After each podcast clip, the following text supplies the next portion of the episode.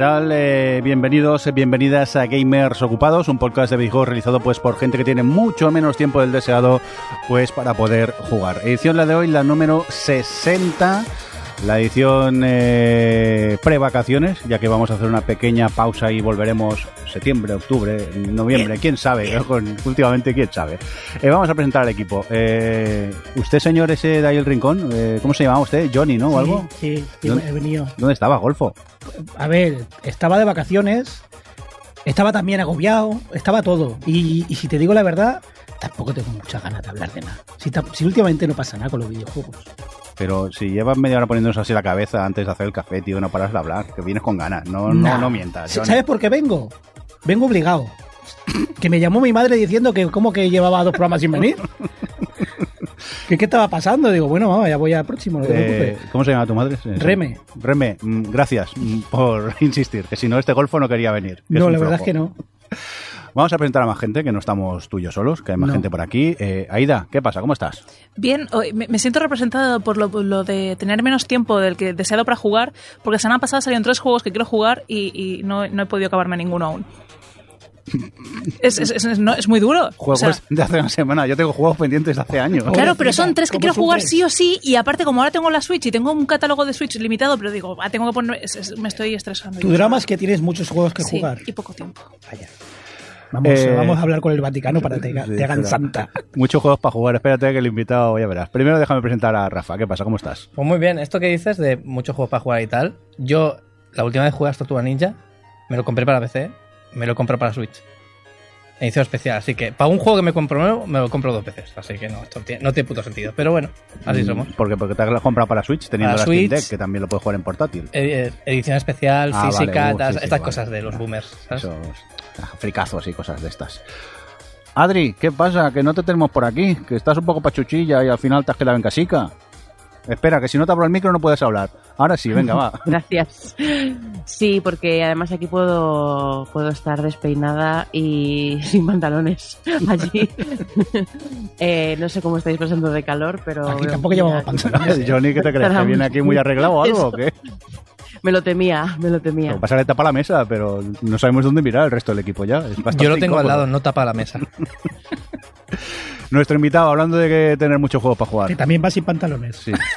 ¿Qué pasa? Eh, Samuel, Fukui, ¿cómo ¿Qué estás? tal? Hola, encantado de estar aquí. Muchas gracias por invitarme. No, gracias a ti por venirte un domingo de madrugada aquí a las 10 de la mañana. Esto es muy bonito. Vengo luego por la comida, ¿eh? Sí, sí, sí. Hemos descubierto un sitio de hamburguesas claro, ¿no? aquí al ladico Vale. ahora que vas a alucinar lo buenas que están.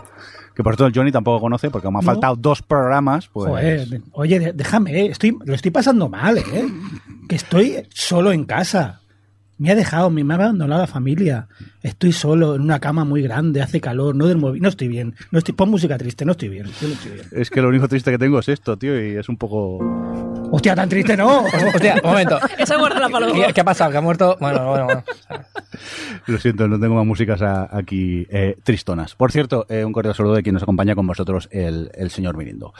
Antes de empezar con las noticias y tal, aprovechando que tenemos a Fukui y que está trabajando donde está trabajando, ¿dónde estás trabajando? En Cloud Imperium Games. ¿Cuándo sale el juego? ¿Cuándo sale Star Citizen? ¿Sale ya? ¿Sale ya? ¿Sale ya? No quiero responder, ¿eh? No quiero contestar. La, pre- la pregunta realmente se me pongo un poco... Sí. mm, al Oh, detalle, espera, que se al pone detalle, se, al pone, detalle. se pone corporate. Siempre, porque ahora es muy recurrente cuando la gente le digo dónde trabajo y el proyecto en el que estoy trabajando, que es Star Citizen, siempre la gente hace la bromita. Y siempre les digo, es que es la pregunta incorrecta. El juego ya ha salido. ¿Sé lo que va a decir? Sí, lo sé. Gracias. Sí, lo sé. Gracias. Lleva dos años diciendo que ha salido. Y sigue en alfa. Bueno, pero En ha salido. Es jugable desde 2015. De hecho, o sea que... Por cierto, cuéntanos un poco qué haces allí, lo que se pueda contar. Ah, sí, eh, soy diseñador de misiones. Em, Pero eso no se hace aleatoriamente apretando un botón. Estaría bien, estaría bien. Entonces, ahora trabajo en el equipo de localizaciones de Europa y entonces hacemos localizaciones nuevas para, para los entornos, para el espacio, ¿no? Ponemos sitios interesantes por ahí, por los planetillas. Y hacemos misiones que básicamente es darle un objetivo al jugador, ponerle ciertos obstáculos, puzzles, enemigos, etcétera, para que pues la aventura sea interesante, un, un poco de narrativa por allí. Ahora, mm, en serio, aparte de lo que te decía de rollo aleatoria y tal, el- las misiones, por ejemplo, las hacéis que justo en esa parte del planeta ocurra esta misión o es algo que luego puede, No. puede variar la misión y pueden ser En un poco este aleatorias? caso, en este juego, las misiones se, se reutilizan. Porque al final es un juego online Uy, y tiene que haber mucha rejugabilidad. Entonces, lo que tenemos es eh, mucha variedad de modificadores. Entonces, la misma misión en diferentes sitios se siente diferente porque, pues, a lo mejor pongamos en una misión en un sitio eh, el código para abrirte la puerta lo tiene un enemigo y en otra misión que básicamente por debajo es la misma, el código eh, tienes que hackear una máquina para conseguirlo. Entonces, es parecido, ¿no? Pero la, la acción que tiene que hacer el jugador para seguir avanzando cambia un poquito. Vale, Johnny, te quejas como si el Elite no fuera así o el No Man's Sky. Pero si O el Spider-Man. Es aún que- peor. que Me quejo porque está delante, pero si lo tengo comprado. Ya, si ya lo lo compré sé. de los primeros. Entonces de los primeros encima. Lo, lo hablábamos antes fuera de micro, que yo ya lo que quiero es que salga y jugarlo cuando salga, como No Man's Sky, que no paran de sacar cosas. Cuando esté acabado ya, ya me pondré. Oye, No Man's Sky es una putada porque, claro, yo juego un tiempo... Y no te acuerdas final de nada. Te acabas aburriendo, eh, sacan una actualización gratis, voy a probarlo y... Y no te acuerdas. Hostia, ¿cómo iba esto? partida nueva. Partida nueva. Entonces estoy otra vez hasta que ya el momento de ya está monótono otra vez, boom, paro. Sacarán otra actualización y seré gilipollas y volverá a entrar. Claro, y estoy esperando que salga esta gente a decir, oye, que ya no sacamos más actualizaciones, entonces me lo instalo. Pero en estas cosas también lo bonito es jugar cuando acaba de salir por primera vez y demás, porque es sencillo, ¿sabes? Es, es la esencia del juego. Luego ya cuando pasan los años, yo creo que muchas veces se tiende a sobrecomplicar las cosas por añadir más contenido y al final también se pierde un poco la esencia. Creo que pasará con No Man's Sky, no sé si pasará con otros juegos, pero con No Man's Sky mm, es lo que tengo entendido, que ya entras ahora, si entras por primera vez, es un juego totalmente distinto e infinitamente más grande que lo que había al principio y puede llegar a agobiar un poco si no te gustan mucho ese tipo de juegos. El ejemplo más claro de que esto pasa en otros juegos es, eh, mi madre le compré un portátil gaming hace un año y claro, le instalé los Sims con todas las expansiones que ya tenía. Claro, no es lo mismo jugar unos Sims base que los Sims con todas las expansiones. No sabía cómo jugar, me llamaba cada cinco minutos de no entiendo esta mecánica, no entiendo estos personajes, no entiendo Claro. este tal. O sea, y eso es lo que pasa, pues sería la idea de jugarlo con todas las expansiones ya, con todo el contenido adicional, que te hace que el juego sea un poco más mm, difícil de acceder a él. En este caso, claro, ahí se nota la progresión del jugador, ¿no? Vas aprendiendo a jugar, vas añadiendo tú las cosas según pues vas creciendo y necesitando más. Si te lo ponen todo de golpe, pues Pues nada, a jugar al, al No Man's Sky en la versión 1, la que fallaba por todos lados. Venga, a sufrir. la verdad que han mejorado mucho, ¿eh? Ya algún bug Sí. tiene, pero a mí, yo me lo paso bien jugando, ¿eh? Lo que pasa es que hay un momento, un momento, acaba siendo repetitivo, ese momento a lo mejor son 80 horas que he jugado al juego, ¿eh? Que tampoco eh, está mal. Eh, a lo largo de meses, porque tampoco no puede allí Claro, es que son horas, 80 pero- repartidas en 20, luego 30, luego 40, luego 10. Uf, y entonces volver a empezar a mí me da pereza. Y el Elite también me está dando mucha pereza últimamente. Buh, yo lo de las patas no me lo he puesto todavía, yo no he bajado ni Sí, andar, y además han querido abarcar mucho. Eh, han dejado, no sé si lo sabes, ya no. Las versiones de consolas, Sí, ya han pasado. caput. Se las han cargado. No sé, no lo veo. Oye, que es de vuestro grupichi. Sigue, eh, sigue ahí. Sí, Ahí el vivo, va eh. solo. El monstruo está vivo, va solo ahí directamente. Ayer entré, vi unos memes que dije, ay Dios mío, esta gente, dije, sí, igual no digan nada. Y, y Y te me salí, me salí. Digo, me da miedo, no conozco nada. No, yo tengo ganas de volver un ratito a la Elite, pero uf, hay muchos juegos por jugar y me da pereza. Yo es que a ver si ya sale Star Citizen para actualizarme el PC de una vez y ya me compro un PC nuevo. Uy, sí, yo cuando me compré el PC era para cuando saliera Star Citizen. ¿qué, qué tal va el Star Citizen en la Steam Deck? Eh, hay fans que lo han puesto y funcionar funciona, pero... A mí me lo apañas manera. bien, ¿eh? Oye, Exactamente, eh, nos, nos lo apañas, por que favor. yo no tengo. yo lo veo para ponerlo en, en revista y en la portada del juego. Funcionar, funciona. Como argumento de venta. Oye, que mucha broma hacemos con lo de del Star Citizen, pero yo le tengo ganas, ¿eh? También. Claro. Me parece un, un juego muy interesante. Lo que pasa que Y y os estáis esperas- tomando tiempo, Fukui, para... Bueno, es que es un Sí. juego que tiene tantas cosas que... Que, que qui- quizás ese es el problema. Empieza como los otros, más, más suavecito, pero lo queréis abarcar todo de salida ya casi. No, no, la verdad que lo bueno que en mi opinión han hecho es que han ido poco a poco. O sea, al principio el juego solo tenías, podías Eso es verdad, prisa no tiene. Es verdad. Al principio podías solo manejar una pequeña nave en un pequeño espacio, luego podías aterrizar en una estación, luego aterrizar en los planetas, luego bajar no sé qué, luego naves más grandes, luego misiones más complicadas, luego bla, bla, bla, bla. Eh, Es la única forma de hacerlo, ¿eh? Si no, al final es que no, no, puedes. Tienes que ir poco a poco. Bueno, ahora, ahora viene Starfield para calmar el mono hasta que salga el otro. ¿eh? Sí, sí, sí. Ah, que Espérate, que, que luego atrasarán, seguro. No, ya lo han atrasado. ¿Otra vez? Sí, sí, Joder. tú no te preocupes, ya está, ya está encaminado. Para saber cuándo me tengo que comprar la Xbox y hacerme el Game Pass. El Game Pass y el Game Pass. Porque eso para Play no va a salir, ¿no? Pinta. O van a tardar, ¿no? Oye, o sí, a lo mejor. ¿Quién sabe? Mm, No parece, ¿eh? Parece que no, pero bueno. ¿Quién sabe? Si dentro de un año sacan. Oye, que sale para Play 5. ¿Te extrañaría? Mira. Hoy en día, ¿Sabes no. cuándo va a salir? Justo el día después que yo me vaya a comprar la, la Xbox. Ah, puede ser, puede ser. Oye, eh, vamos a... a, todo esto, no ha empezado el programa todavía, ¿eh? Bueno, pero estamos aquí de tertulia tranquilito. Hay que aprovechar que tenemos a, a Fukui por aquí y, y hacer mil preguntas sobre el juego. Pero va, vamos a dejar un poquito el tema del Star Citizens. Y fíjate qué buen invitado es Fukui, que incluso pone noticias en el guion y, Alguien las ha sí, puesto. sí, y así tenemos algo de guion. ¿Con qué empezamos, eh, Fukui? ¿Qué pasa con Romero? Pues la noticia es, es muy sencilla. Simplemente el señor John Romero, creador de, co-creador de, Ah, yo pensaba que era Alberto, estaba flipando. Vale, pues ha puesto un tuit diciendo que están buscando gente para contratar en su empresa para un proyecto nuevo que es un FPS, un First Person Shooter, siendo él uno de los co-creadores del género casi, ¿no? Y un juego de referencia, pues es una noticia que mucha gente esperaba, que, que volviera a hacer un, un juego de este género. Y nada, quería traer la noticia un poco para mm, elucubrar si creéis que podrá volver a ser el rey de los FPS, si ya se le ha pasado el arroz, si creéis que será single player, multijugador. ¿Pero hay algo que inventar más en los FPS? Esa es una buena pregunta. Es decir, ¿se puede innovar a día de hoy? ¿Alguien puede hacer un FPS que realmente destaque sobre el resto? Yo creo que con Wolfenstein, los nuevos Wolfenstein, estos reboots, lo hicieron muy bien. Y el Doom también. O sea que creo que se ha demostrado que, que los FPS antiguos pueden renovarse y que hay cosas que han cambiado. Pero no sé si Romero tiene esa mentalidad de renovarlo o hará algo muy old school y será como un Doom súper clásico a nivel jugable, pero con gráficos de hoy día, o no sé. Todo el mundo recuerda, o la mayoría recordarán el, el gran fiasco que fue Daikatana. Daikatana. Fue el, el, el principio, el fin casi de Romero hasta que volvió a la industria. Entonces, no sé.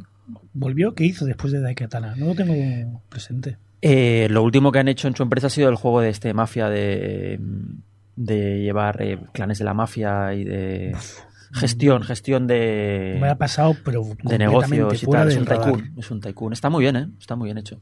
Es chulo. Yo a lo que a lo que estaba diciendo añadiría otro otro factor más y es eh, ya no solo si querrá eh, pues no sé innovar o sé que no es lo mismo si fuera si estuviera haciendo una nueva versión de un juego que ya existe pero pero viendo lo que ha pasado con el Monkey Island eh, y que la gente esa. le cambias, por ejemplo, pues eso, eh, tu pixel art por otra cosa y se ponen nerviosísimos. De repente, no sé si, si ya sab- bueno, por lo- en lo que a mí, en mi, en mi gremio, eh, tristemente en algunas grandes em, franquicias se ha hecho demasiado caso a los fans reaccionarios.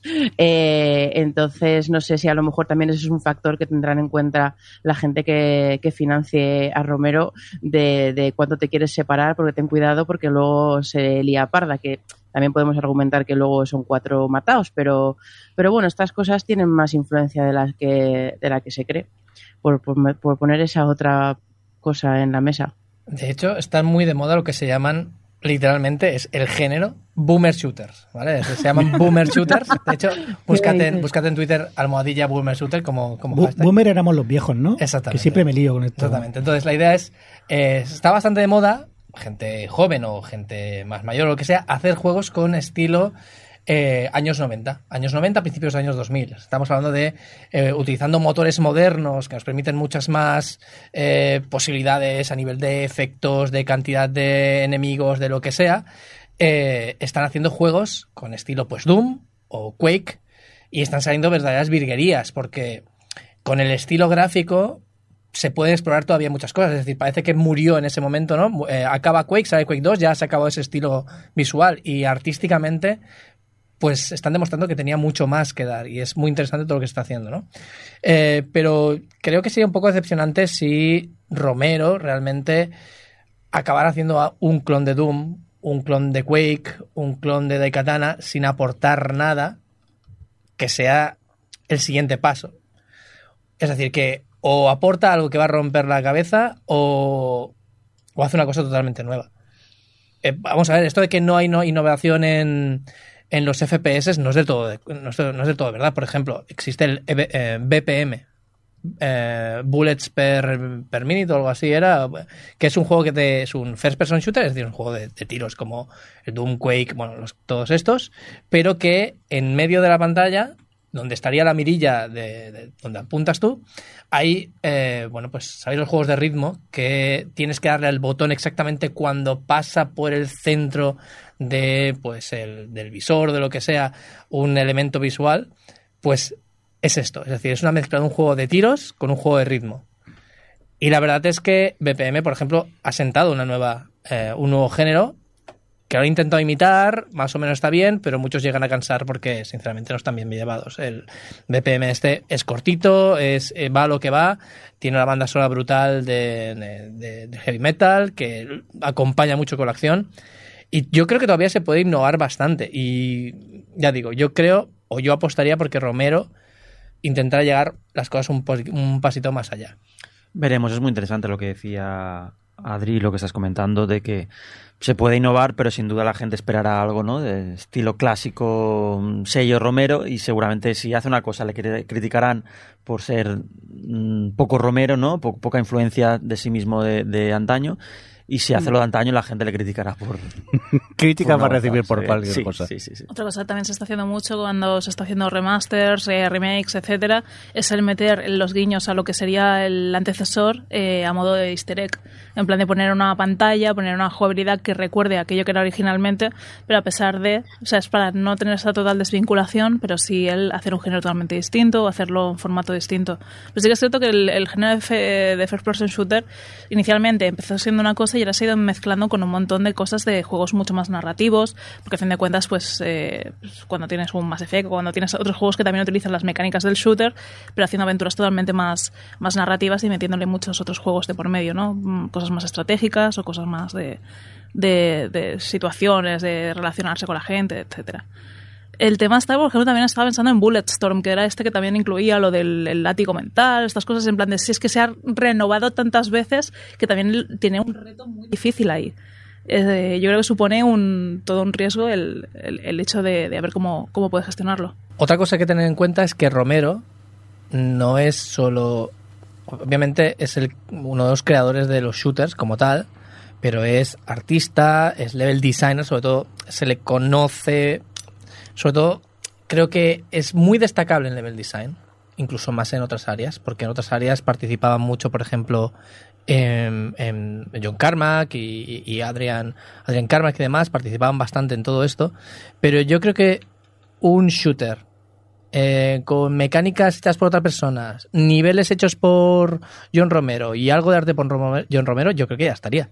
Es lo que podría ser bastante interesante. Si las mecánicas nuevas, fresquitas, las trae otra persona y John Romero se dedica a hacer niveles, why not? Podría ser. Veremos, lo que está claro, por, por cerrar este tema, es que eh, haga lo que haga, la gente pondrá una lupa encima y estará muy, muy pendiente de lo que va a hacer. Después Hombre, de la, tantos años. la ventaja es que Romero tiene pinta de que si le dices algo que no le gusta te puede dar dos hostias vientas.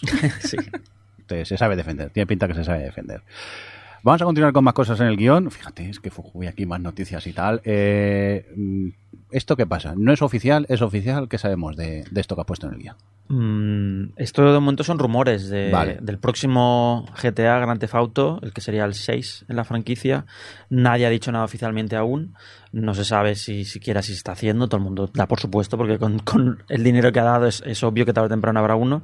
Pero mm, Sí, Rockstar pero nunca ha dicho nada ¿Les interesa sacarlo con la pasta que están todavía sacando con Claro, el es que tienen tiempo de sobra, el otro está dando dinero, más dinero que nunca, o sea que no tiene ninguna prisa. Pero entre estos rumores y esta información que a veces circula, pues una de las cosas que se han filtrado, parece ser, es que podrían haber dos protagonistas en la próxima entrega.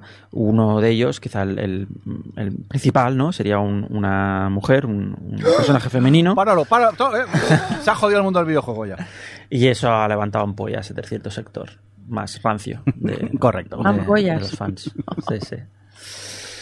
Sí, de, mm, lo, lo que a mí me suena mejor, me parece más chulo, es la, la historia que se propondría. Es decir, eh, estaría influenciada por mm, eh, Bonnie and Clyde. Y a mí eso la verdad que me, me parece chulo. Miami, me gusta también Miami. Volver a Miami. Sí, también decían que volverían a, a ubicaciones ya vistas, como la de Miami, sí, así más coloridas, más vistosas. Es uno de mis favoritos, ¿eh? el GTA, que no, no recuerdo ni cómo se llama, fíjate los favoritos. El Vice. City. El Vice City, el, de, el que era era básicamente era Sonic Rocket, era, Sí, era era corrupción en Miami. corrupción en estaba- Miami, estaba- exactamente. a mí me gustó mucho. Sí, sí, sí, sí.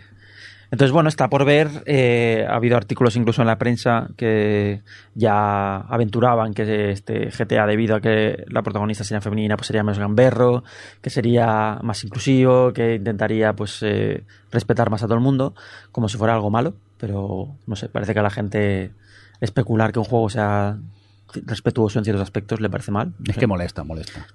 Pero esta visto. gente ha jugado un GTA. A mí, con los GTA me pasa algo curioso, excepto el de Miami y GTA V, precisamente la historia. El resto los he empezado todos y no he acabado ninguno porque no me gustaban. Nunca me han gustado. De hecho, el más famoso de todos, San Andreas, me parece de los peores. Me parece sobrecargado de mecánicas y me parece que a veces la historia en lugar de ser una sátira como en GTA V, que es claramente una sátira y se mete con todo el mundo, minoría o no, o sea, pilla a todo el mundo, me parecía que en San Andreas se tomaba la historia a veces demasiado en serio. Demasiado de, hey, bro, eh, no es una sátira, de verdad, hey, bro, me gusta este rollo. Con GTA V mm, yo veo un sentido del humor brutal. Es muy bestia. Yo me he reído con ese juego pero evidentemente es algo irreal. Evidentemente es, es una comedia. Una comedia de humor muy negro, pero es clarísimamente una comedia en la que pilla todo el mundo. No veo que cambiar los personajes vaya a cambiar eso. Va a ser lo mismo con otros personajes. Ya está. Y con otros puntos de vista también. O- puede- o- o no, o no. o no, es que- Pero con otros puntos de vista me refiero a que, no sé, o sea, añadir cosas nuevas. Pueden existir, de hecho, si va a ser Bonnie and Clyde, son dos personalidades distintas y cada uno puede tener su forma de jugar y ya está, y Como aportar. GTA V, que cuando llevabas a Trevor eras un puto loco y jugabas Eso y te ponías en la piel de un puto loco y cuando llevabas a Michael eras otra cosa, eras un veterano que estaba hasta los huevos de todo. Y a mí personalmente me pasaba que depende de con qué personaje jugaba, jugaba de una manera o de otra, porque el juego está lo bastante bien hecho para hacértelo ver y la historia está lo bastante bien escrita para que tú tengas ganas de hacerlo. A mí GTA V me parece una obra maestra por eso. Pero es que además, en, en mi opinión, y, tú lo has dicho bastante bien, Johnny, eh, cada GTA es distinto. Entonces, la gente que ya se empieza a quejar de que, ah, es que será distinto, bueno, es que la saga es distinta, es decir, no es una continuación directa, no son los mismos personajes, no es la misma ciudad, cada uno tiene un tono un poco distinto. Algunos se toman más serios, otros tienen más humor, otros son más gamberos, otros menos. Entonces, que haya otro protagonista significa que simplemente que es otra historia y ya veremos cómo la tratan. O sea, el, el- el hecho de criticar simplemente por, Es que es por el sexo, pues eso, simplemente es, gente que es troll y ya está. A, ver, a mí lo del sexo, el artículo de Bloomberg, a mí es lo que menos me interesa. Me interesa lo de hemos cambiado las políticas y ya no hacemos horas extras. Es Eso verdad, está- también eso lo está comentaban. Sindicalista. Ya está, sindicalista. Bueno, es que ¿sabes lo que pasa? Que el cínico que llevo dentro lee ese artículo y dice, todo esto me suena más a public reportaje que han filtrado Hombre, cuando, que a noticia de verdad. cu- cuando llegue la hora de sacar el juego va, va a haber más crunch que... No lo sé. Ah, Que a lo mejor es verdad, pero que a lo mejor también lo han filtrado porque les conviene. No tengo pruebas, pero tampoco dudas. A mí lo que me gustaría comentar, que no está directamente relacionado con la noticia, pero sí con GTA, es una cosa que me contaron compañeros de la industria, gente que trabaja allí, que hubo, ahora no recuerdo, tengo mala memoria, lo siento, un youtuber que hizo un vídeo en su día de Red Dead, Red Dead Redemption 2, quejándose de la poca libertad que había en Red Dead Redemption, ¿no? Para, que Joder. para ser un... No, no, y estaba súper bien hecho el vídeo y tenía toda la razón del mundo. Eh, se refería a que muchas misiones las fallas si no haces las cosas como ellos quieren. Las cosas Ah, no sí. se entregan según qué momento, las cosas no, no te dan opciones. O sea, una de las misiones, por ejemplo, las que tienes que infiltrarte en un sitio, si te infiltras por la ventana, eh, fallas la misión directamente. Solo, solo puedes entrar por la puerta, punto. Y, y los de, me consta que los de Rockstar vieron ese vídeo y dijeron, tiene toda la razón del mundo, tenemos que cambiar la forma en que hacemos los juegos internamente. Entonces tengo ganas de ver cómo lo implementan en el nuevo GTA. Que sea más un immersive sim, ¿no? Estos que se llaman ahora más así eh, juegos tipo los que hace Dishonored, ¿no? Que tienes muchas opciones y que hay varias ah, rutas alternativas y que el gameplay está para servirte, ¿no? No, no, no para bloquearte. Y, y en un mundo como GTA, ¿no? Que es un sandbox y que en su día era precisamente esa la idea, que al final estaban metiendo tanta narrativa y tanta cinemática y tal que se lo estaban cargando. Entonces, eso es lo que más me interesa. Bueno. GTA V hicieron algo muy bien. Metieron toda la narrativa en un modo historia y luego te dieron el mismo Claro. mundo para que hicieras lo que te dé la gana online. Claro, pero lo suyo sería que la narrativa sumara a lo otro, no que fueran cosas. Puede ser. No Lo tiene que, por qué estar peleado, vamos. lo que, y es el miedo que tengo yo. Lo que le pasa a GTA V es que el online se lo ha comido. El online ha dado tanto, tanto, tanto dinero que abandonaron. Tú te acordarás que GTA, ojo, GTA V en qué año salió? ¿Alguien lo recuerda?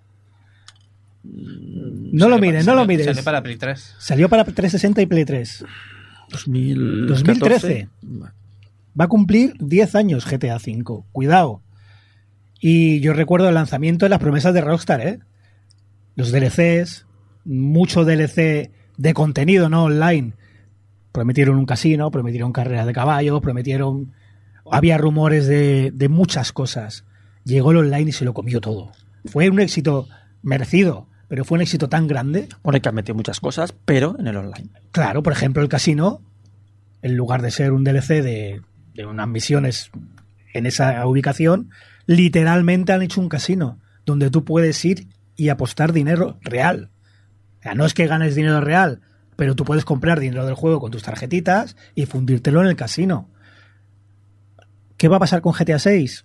Lo bueno es que todas estas mejoras de no vamos a hacer horas extras, claro, como tienen un tubo, porque yo me imagino Rockstar con un tubo que van cayendo los billetes. No hagáis horas extras que tenemos tiempo. Sí. Por supuesto. ¿Que puede salir algo cojonudo? También. Sí. ¿Que espero que no se enfoquen en el online? También. Bueno, sí. Harán las dos cosas. Sí, se hacen las dos cosas. Me da miedo que el online se coma un poco más del modo historia de lo que debería. Que Ya acaba veremos. pasando con muchos juegos. O sea, Ya veremos. Bueno, de, de eh, ser de el- campaña a El mismo Red 100% Dead. online. Red Dead. Todos hemos jugado a Red Dead. Un juego pausado. De, de ponerte de- con la calma. Ahí, ahí pescando un ratito. Claro, cuando salió el online, que esperábamos algo así, ¿qué pasó? Que era un GTA con caballos. Y eso fue una bajona, ¿eh? Eso fue una bajona. Y cre- yo creo que no triunfó precisamente por eso. Porque a la gente, sí, la novedad le duró que. Pero ¿cómo va a triunfar meses. si no podía si no yo no me podía ir contigo a pescar? Eso- en el online. ¿Qué mierda es Fracaso. eso? Vamos a hacer un vídeo, como Claro, dice Fukui, sí. para que lo vea Rockstar. Claro. Y digan, tienen toda la puta razón. Vamos Ahora a todos a pescar todo el puto es. día. Bromas aparte, qué chulo era pescar en el juego. Es que yo me lo pasaba muy bien. Oye, eh, vamos a cambiar de tema, vamos a continuar con más cositas. Aida, ¿qué nos traéis por aquí en el, en el guion? ¿Qué ha Pues- pasado en, Ubi- en Ubisoft? Vengo a, a que eche vinagre Johnny, porque como se ha puesto rollo sindicalista en la noticia anterior, digo, pues voy a, a darle una mala noticia a Johnny. No me voy a poner vinagre. Sí, es que, verás, en Ubisoft hace un año justo, pues eh, hablaron ¿no? de una serie de cosas, porque bueno, se habló de, de mucha, muchos problemas que tenían eh, la cultura de empresa, eh, en plan de gente que había cometido actos, eh, bueno, que directamente constituyen crímenes. Eh, y, y bueno, y lo que se hacía era recolocarlos en otro estudio, recolocarlos en otro juego, recolocarlos en otro lado para que no molestase mucho y no hicieran mucho ruido por ahí. Entonces, eh, una serie de trabajadores eh, que estaban en ese momento en Ubisoft y gente que incluso ya se había ido, dadas este tipo de, prácticas en la empresa, decidieron montar eh, un- una especie de sindicato, digámoslo, llamado A Better Ubisoft, donde se recogieron cuatro puntos clave que pedían a la empresa llevar a cabo mm, a futuro. Entonces, de esos cuatro puntos eh, entraban el que era no promocionar y trasladar a los delincuentes conocidos de un estudio a otro, es decir, aquellas personas que ya se había demostrado que habían cometido algún tipo de acto, eh, bueno, cuestionable o, o presuntamente etc., pues que, que no se fueran simplemente rositas siendo trasladados a otro estudio. Eh, también se pidió que hubiese un asiento colectivo en la mesa donde se tuviesen charlas que fueran realmente significativas acerca de cómo iba a tomar eh, las decisiones a futuro Ubisoft, o sea, qué, qué tipo de empresa querían ser a futuro respecto a todos estos tipos de, escándalos que tuvieron internamente. Eh, se habló también de colaboración a través de la industria, es decir, eh, contactar a otras empresas dentro del, del desarrollo de videojuegos, en el cual se, se sentasen y hablasen, estableciesen unas normas ¿vale? y unos procesos en que todos los estudios se pudiesen eh, acoger para lidiar con este tipo de situaciones de cara a futuro. Y por último punto, que en estas conversaciones que se hicieran, en estas colaboraciones internas, eh, los empleados que estuviesen involucrados fueran no personal ejecutivo y, y enlace sindical, representantes sindicales. ¿no? El resultado es que ha pasado un año y no se ha cumplido ninguno de esos cuatro puntos. Es más, a día de hoy Ubisoft tiene un 25% de los empleados que firmaron esa carta que ya se han ido de la empresa porque veían que las cosas no estaban cambiando. Y del total de este 25% de gente que se ha ido, se ha descubierto que un 60% son hombres, 39 mujeres. Es decir, si en una empresa que ya de por sí hay muy poco porcentaje de mujeres que de las que se vayan eh, sea un, un- un- un porcentaje de 39 respecto al 60 de hombres, es bastante bestia. Y luego sí, había un, porcentaje también de personas que no, no han especificado su, su género o utilizan el, el género neutro.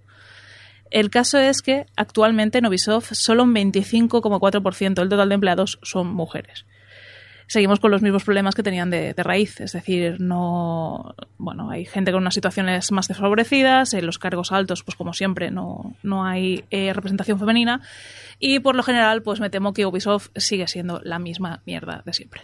Lo que pasa que con todo esto, realmente, por desgracia, por lo que veo, no es un contrato, sino que es una carta firmada sin más. Con lo cual, es, es papel mojado. Es decir, es, es- una, decla- es una declaración de intenciones que, que, que no tiene por qué. Si no llega a ningún puerto, es decir, si, no, si se hace o no se hace, legalmente da absoluta y completamente igual. Yo creo que a estas alturas ya debería haber algún tipo de contrato o algún tipo de tema legal en Ubisoft, más que no solo firmado, sino sellado con notarios, con lo que haga falta, para em, pues para que quede constancia y ostras, y que, y que se obliguen a hacerlo. No simplemente decir, lo vamos a hacer y palabrita de niño Jesús, se hagan así, ¿sabes? Y ya quede todo firmado. No sé. El tema está que si de esa gente ya hay varias, o sea, casi un cuarto, del- bueno, un cuarto literalmente de- del total que se ha ido de la empresa, Claro. Eh, sigues viendo cómo se está yendo proporcionalmente masivamente más mujeres que hombres por el hecho de los porcentajes. Recordemos que porque hay una minoría de, de mujeres dentro de, de lo que es esta, esta industria en general. Eh, entonces lo que pasa es eso, es no solo ves que no se está cumpliendo, ves que incluso eh, hay gente que estaba a favor de esto, como no se ha cumplido, se estaba yendo. Y entonces es lo que te da a pensar de, bueno, si esto fuera Estados Unidos, a lo mejor se estaría abriendo una investigación, como ha pasado con otras empresas recientemente. Bueno, y que en Estados Unidos es muy fácil denunciar y incluso con temas firmaditos en un papel como, como me acaba de firmar aquí Johnny el guion, que me lo ha firmado para que tenga tienes un firmado. guion firmado, ese guion hay que cumplirlo. Y pues en Estados Unidos posiblemente sería de otra manera, pero aquí pff, les da igual todo. Venga, pues, eh, que ha firmado John el guion, vamos a cumplirlo corriendo, que a ver si nos va a pasar algo gordo. Esperaba o vinagre. ¿verdad? Esperaba vinagre. No, vinagre- Me- como vinagre- sindicalista me has ofendido. Vinagre lo tienes de alguien de quien esperas algo. De Ubisoft no Ubisoft esperas ya- nada. O sea, no sacan ni juego, ¿qué van a hacer? Oye, eh, avanzamos en el guion. Eh, Johnny, mm, ¿qué pasa? ¿Que las Ay, Oculus han subido el toca precio trabajar a mí. y esas cosas? sí. Se acaba la sección de feminazis. Venga, va. Pero un poco de respeto con tu compañera, ¿no? Nada igual. Señora feminazi. Tengo un bolivic y le puedo hacer una traqueotomía con él. Uh, lo mismo me pone. Vale, venga, va, va, vamos con sección VR, venga. Que Venga. hace mucho que no hablamos de VR. Que el veranito es el momento perfecto para ponerte la capa. Sí, sí, ahí, y sobre todo aquí en Barcelona con la humedad. ¡Uh, qué rico! qué rico, todo mojado, mami.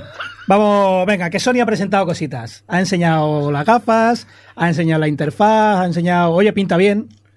Mm, La verdad es que pinta bien. Se pone al día, claro, eh, las gafas de Sony que cuestan ahora 150 euros o algo así. Sí, casi nada. Están tiradas. Tienen años, eran baratas, eran para que la comprara mucha gente. Creo que llevan dos o tres millones de gafas vendidas. No es moco de pavo. Eh, y lo que han presentado es ponerse al día con lo que tienen los otros competidores. eh, poder ver, sensores, siguen yendo con cable, pero bueno, son para Play 5. Pero son de enchufar y a funcionar, Sí, no sí, hace falta ni configurar nada, Bueno, ni romperse como, la cabeza, como las ni de Play 4, ¿eh? Enchufar y punto. Sí, sí, sí. En ese sentido, chapó. ¿Qué no han presentado? Ni fecha, todavía no se sabe. Bueno, ya está bien. Mejor que salga además con juegos, que estas cosas muchas veces salen peladas. Ni precio. No se sabe cuánto van a costar. Y no solo creo que no lo dicen porque no quieren asustar a la gente, a lo mejor tampoco lo dicen porque no saben lo que van a costar. Porque justo este mes, otra empresita unos que están empezando, chicos de Caralibro, creo que son. No, no, se llaman Meta. Eh, sí, metanfetamina es lo que. es igual, vamos a dejarlo. Eh, pues han, han- han hecho un anuncio. ¿Qué han anunciado? Y ojo, porque creo que esto, que yo recuerde la primera vez que pasa en un producto así de consumo para el gran público, han subido de precio el producto. Ah, Se han puesto como excusa que ahora el modelo mínimo tiene más memoria y bla, bla, bla, bla, bla. Que la cosa está muy, caleta, muy cara, que la vida está muy malica y que suben 100 pavos las gafas. Las Oculus Quest 2. O- la su- claro, el último modelo, el que están vendiendo ahora, lo suben 100 euritos. Y ojo que vienen curvas que por ahí se dice que a lo mejor no son los únicos. Que el mercado de los semiconductores está regulinchi, que hay poco, que hay mucho apalabrado y que a lo mejor suben algunas cosas. Claro, empresas como Sony y Microsoft, que llevan años con los pedidos ya hechos, y que ya tienen unos precios cerrados, a lo mejor si le suben un 11% los componentes, lo asumen por un lado, lo arreglan por otro y una Play 5 te va a costar lo mismo si la consigues comprar. Pero ojo que otros componentes electrónicos, teléfonos, cascos, mandos, componentes de PC, puede que empiecen a también a dispararse. Porque ahora va a haber una bajada de precios, por lo visto, porque muchos componentes están en un almacén y tienen que sacarlos, pero lo que sea de nueva hornada, mm, si tenéis que comprar algo, yo como consejo digo que lo compréis ya. Porque vienen curvas. De hecho, o sea, que las Oculus suban de precio es también un golpe sobre la mesa a eso que decía que la red virtual iba a ser eh, para todo el mundo, fácil de, de acceder y tal. O sea, las Oculus que costaban 300 euros y eran un pedazo maquinón, Las Oculus como producto eran increíbles. está muy, muy... Porque además es eh, lo que hablábamos de las de Play. Es un cacharro, lo sacas de la caja, Y lo pones en la cabeza y a funcionar. Y sin cables ni nada en este O caso. sea, es- mm, tienen su limitación de potencia y de Claro. batería, pero oye, como producto, chapó. Ahora, como ese producto es para una minoría, suben el precio, esa minoría Mengua. mengua. Que el- cosas como lo que he dicho antes, el cachondeo, ponerte unas gafas en verano. A mí la red virtual me gusta mucho, pero tiene unos handicaps que, que ahí están, ¿eh? A ver cómo despega esto. Bueno, ¿habéis visto el, el prototipo de las... no me acuerdo el nombre del prototipo. De las supuestas gafas que Meta estaría trabajando para que salgan en X años. Eh, Se veían súper guays. No, no, no eran grandes, eran como súper finitas. Sí, que eran como unas no pesaban gafas nada, eran Ah, futuristas de los, Sí, una pero- gafa futurista de los 80. pero ¿no? era Era más como así concept que otra más- cosa, No, no, sí. o sea, existen, Sí, están sí, es que- fabricadas, hay un prototipo que Es que funciona, no recuerdo la tecnología, es muy cara. Es pero es súper hiper cara. sí, sí. Eh, Leap, algo Leap Ah, no me es una nombre. empresa que se dedica a hacer este tipo de tecnología. Mm, En lugar de tener unas pantallas delante, es una tecnología óptica que directamente, cuidado que suena jodido, eh, actúa directamente sobre tu iris. Hmm. Entonces no es que veas algo delante tuyo, sino que proyecta en tu ojo. Ojo a la burrada, ¿eh? No, esto en los años 2000 se empezaba a hacer. Sí, sí, no, hay una empresa que... se- pero el problema es que es carísimo, es muy caro. Eh, Microsoft creo que compró alguna patente, hostia, tenía que haberme documentado, pero que soy muy vago.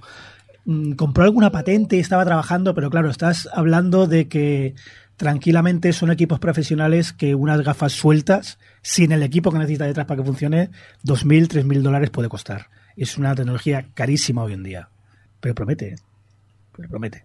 Pero hay que comprar ya, ¿no, Johnny? Pues a no, ver si ya- son me sube el sueldo, porque últimamente los dos últimos cheques no me han llegado, ¿eh?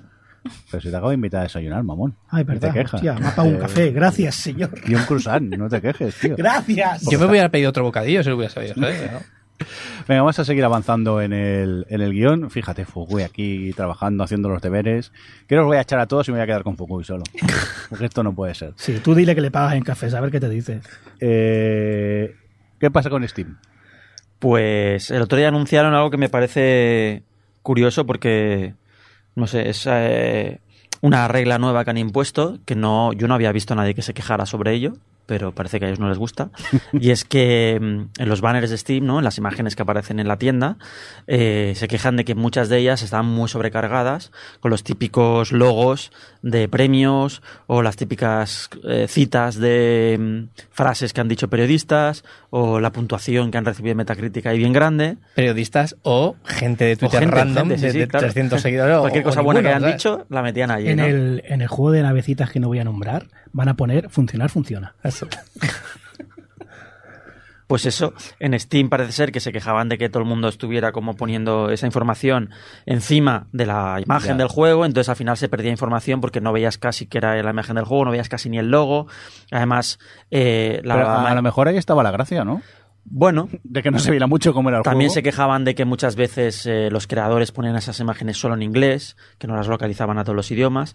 Y entonces ahora digamos que se han puesto un poco más, no serios, pero sí que han especificado mejor en plan, eh, se tiene que ver el logo, eh, si hacéis esto mm, tenéis que limitarlo a este espacio, eh, tiene que estar localizado y tenéis que priorizar la, la imagen. Uy, eso lo hace Apple y no vean la que le cae. Pues yo, lo que me ha sorprendido también es que nadie se ha quejado. No o sea, en los grupos de desarrolladores de los que estoy, nadie ha comentado como en plan, oye, ¿cómo nos hacen esto? Como en plan, todo el mundo lo acepta bastante bien. Es que en principio hay un espacio para poner eso en Sí, la tienda de Steam. sí. Es decir, eh, muchos desarrolladores lo que hacen es eh, le dan un premio de mierda, el que sea, da igual, una mención, la ponen ahí. Y no es solo porque quede feo, también es porque te puede. Es una vendida de moto. Decir, muchas veces de estas es, es una falsa promoción que no quiere Steam que hagas en ese espacio. Vuelvo a decir que tienes un espacio. Y que tampoco la te da información sobre el juego. Es decir, vale, dices, has ganado premios, pero ¿qué juego eres? Exacto. Que- me- o, o, por ejemplo, ¿no? es decir, eh, juego de terror, ¿no? Al mejor juego de terror psicológico y es un juego de jumpscares o lo que sea. O eh, entonces dices, mm, ostras, me estás vendiendo algo que no es ya directamente desde el banner y es lo que no quiere. Vale. Entonces, bueno, eh, se tiene que potenciar la estructura de, de Steam que para algo está y en la sección, creo que es en la derecha o en medio, Sí, no sé, de la la página. la derecha, abajo. Exactamente, tú puedes ir poniendo los logos y las cosas que te dé la gana Sí, sí, sí. de los premios ganados. No sé, tampoco lo veo, no lo veo. Supongo yo que no, no he escuchado ningún desarrollador que se ha quejado, No, ningún no. usuario ni nada, porque creo que es lógico, al fin y al cabo. Pero Siempre ha sido miedo, esto viene mucho de- del mundo del cine, porque estoy muy acostumbrada a ver los carteles de cine, ¿no? En plan de "Soy mejor película por el Sí. público de Sitges o cosas así. No sé si, si Adri a no sé estará de acuerdo con que es una práctica mucho más habitual en lo que es la industria de, de cine. Pues es como, vale, sí, eh, ha ganado tal premio, o ha ganado la aventura más terrorífica del año. Bueno, a no ser que el mes que viene saquen otra mejor, ¿no? Eh, Es, es esa sensación de Sí, no aporta además- tanto. En, por ejemplo, en, en cine eh, hubo una época en la que se, se ponía mucho lo de número uno en USA y realmente era, por ejemplo, número uno en USA eh, los de los estrenos de no de la recaudación de los martes eh, por la noche después del primer fin de semana, o sea que porque estas cosas la- las hacían mucho, o sea que en el fondo eh, pues bueno, pues es una técnica de venta súper vacía en realidad. Bueno, pero, pero hay que vender la moto un poco también para que Mm. para destacar o intentar destacar entre la de millones de juegos que hay o de películas también, imagino. A mí, en, en definitiva, me parece bien que Steam se, se posicione para intentar proteger, ¿no? Entiendo que esto de alguna forma protege al, al consumidor de que la información sea lo más útil y veraz posible. Pero también me, me fascina que se pongan con cosas así que nadie se había quejado ni había pedido y otras cosas de Steam que llevan años que pedimos que cambien y mejoren y, bueno, lo típico, ¿no? Estas Es que cosas. a lo mejor se lo, se lo están diciendo directamente al desarrollador y no al departamento de marketing. Yo creo que ahí está el tema. El Ahí está el desarrollador es en plan de, bueno, vale, pues lo quitamos. El departamento de marketing es como, no, ¿qué estás haciendo? ¿Sabéis quién sabe hacer buen marketing para vender videojuegos? Los que ponen sus anuncios en Instagram. Esos juegos que es una cosa y luego Los cuando juegas al juego no mobile, tiene nada que mía, ver. qué Los de móvil. Qué horror. Estamos, es que esto en el Telegram del Gamers, esto- estoy haciendo yo grabaciones de mi Instagram cada vez que me sale un anuncio de estos que, que tiene- no tiene nada que ver el juego con la- lo que se muestra en el anuncio y nos lo vamos compartiendo y nos vamos calentando sobre el tema. Sobre un especial Gamers de El problema es que, claro, es algo muy visual y para un podcast quizás es, que- complicado de hacer. Sí. pero- Yo llevo sugiriendo tiempo de hacer un podcast simplemente describiendo el juego, lo que vemos, o sea, que cada uno coja un anuncio, lo vaya Eso describiendo lo imagino. y luego el resto tengamos que decir qué juego es o de qué va el juego de verdad. que la mayoría son eh, rollo Candy Crush, casi todos. Sí, sí, sí. Pero bueno, Esas prácticas deberían ser ilegales. Pero Instagram. No lo son porque al final acaban poniendo un minijuego en algún punto del juego Que es así. que que tiene incluye eso. eso. sí. Debería ser ilegal igualmente. Johnny, ¿tú no habías visto que alguien se quejaba en los comentarios de que el juego no era lo del vídeo? Ah, sí, yo cuando veo estos vídeos, Sí. es que vi uno muy gracioso, de que salía literalmente Valleta llegaba a casa de una, de una misión, bueno, busquen lógica, y su mujer estaba embarazada. Y decía, llevo fuera un año, zorra. Ese era el anuncio, literal. sí, sí, era una y la chica se iba de casa y yo qué sé. El anuncio era buenísimo. Pues cuando veo estos anuncios, yo les doy a ver el juego, a ver. Y miro los comentarios. Sí. Y me parece buenísimo porque la gente se queja de el juego no es como el anuncio.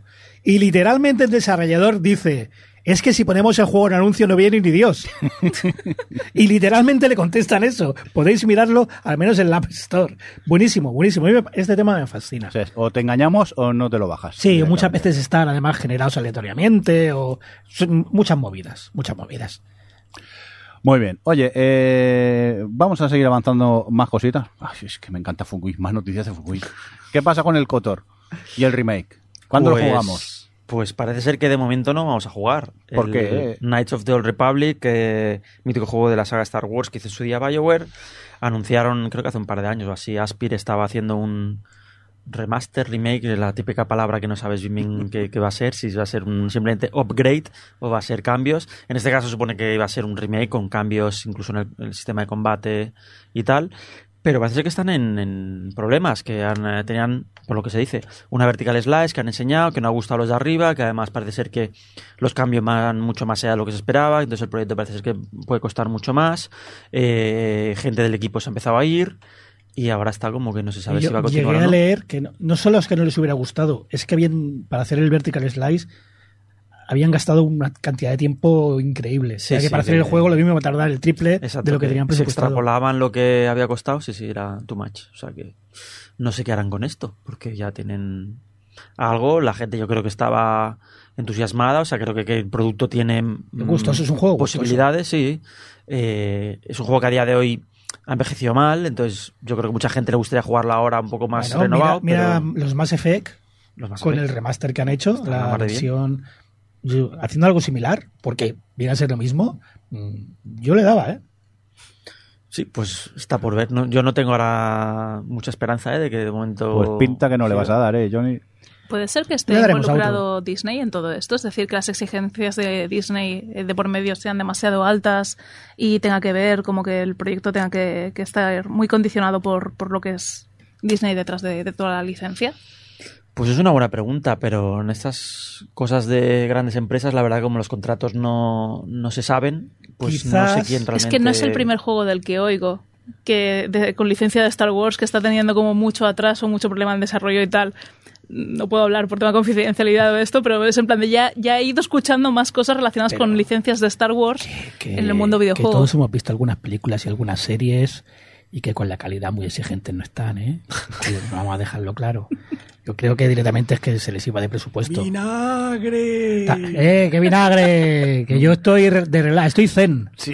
Super zen. Estoy zen. Lo que he escuchado lo- es que quizás invierten, estaba... ¿Cómo, que- cómo era el estudio? Eh, Aspir. Aspir, colaborando o estaba supervisado por BioWare y quizás lo que hacen es hacerlo al revés, que sea Bio- BioWare la que se, se meta más en el tema. Pero Tendría bueno, más sentido, la verdad. esto es algo a largo plazo, ya veremos. Venga, pues vamos a, a por jueguitos que sí que, que existen. Vamos a por los jueguitos.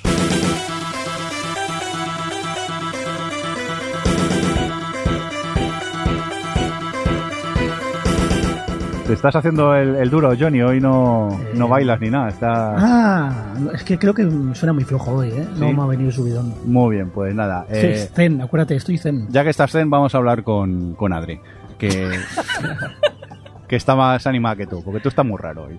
Esto de faltar no es bueno. Adri, ¿qué pasa con la Steam Deck? Ya has estado probando, ya has estado dándole a jueguitos, ¿no? ¿Qué me quieres contar de ella? Sí, he estado ya jugando bastante, aparte de sufrir con el portal, he jugado, he estado jugando más juegos y una cosa que quería traer a propósito de un juego que he estado intentando jugar eh, es el tema de los controles de la Steam Deck, porque bueno, como sabéis hay muchos juegos que todavía no están optimizados, bueno, entiendo que muchísimos juegos no están optimizados para, para esta nueva plataforma y mm, yo tenía en mi, en mi biblioteca eh, este juego de Deconstruct Team y Seis of Empathy, que bueno, realmente más que un juego es un, como una recopilación de juegos. Eh, y que todos son juegos muy cortitos y que, salvo uno o dos, creo, son todos juegos que ya que han hecho en, en Game Jams y cosas así, es como una recopilación con algunas cosas añadidas y demás. Y es de todos los que he ido probando, es el único juego que me ha resultado imposible de jugar.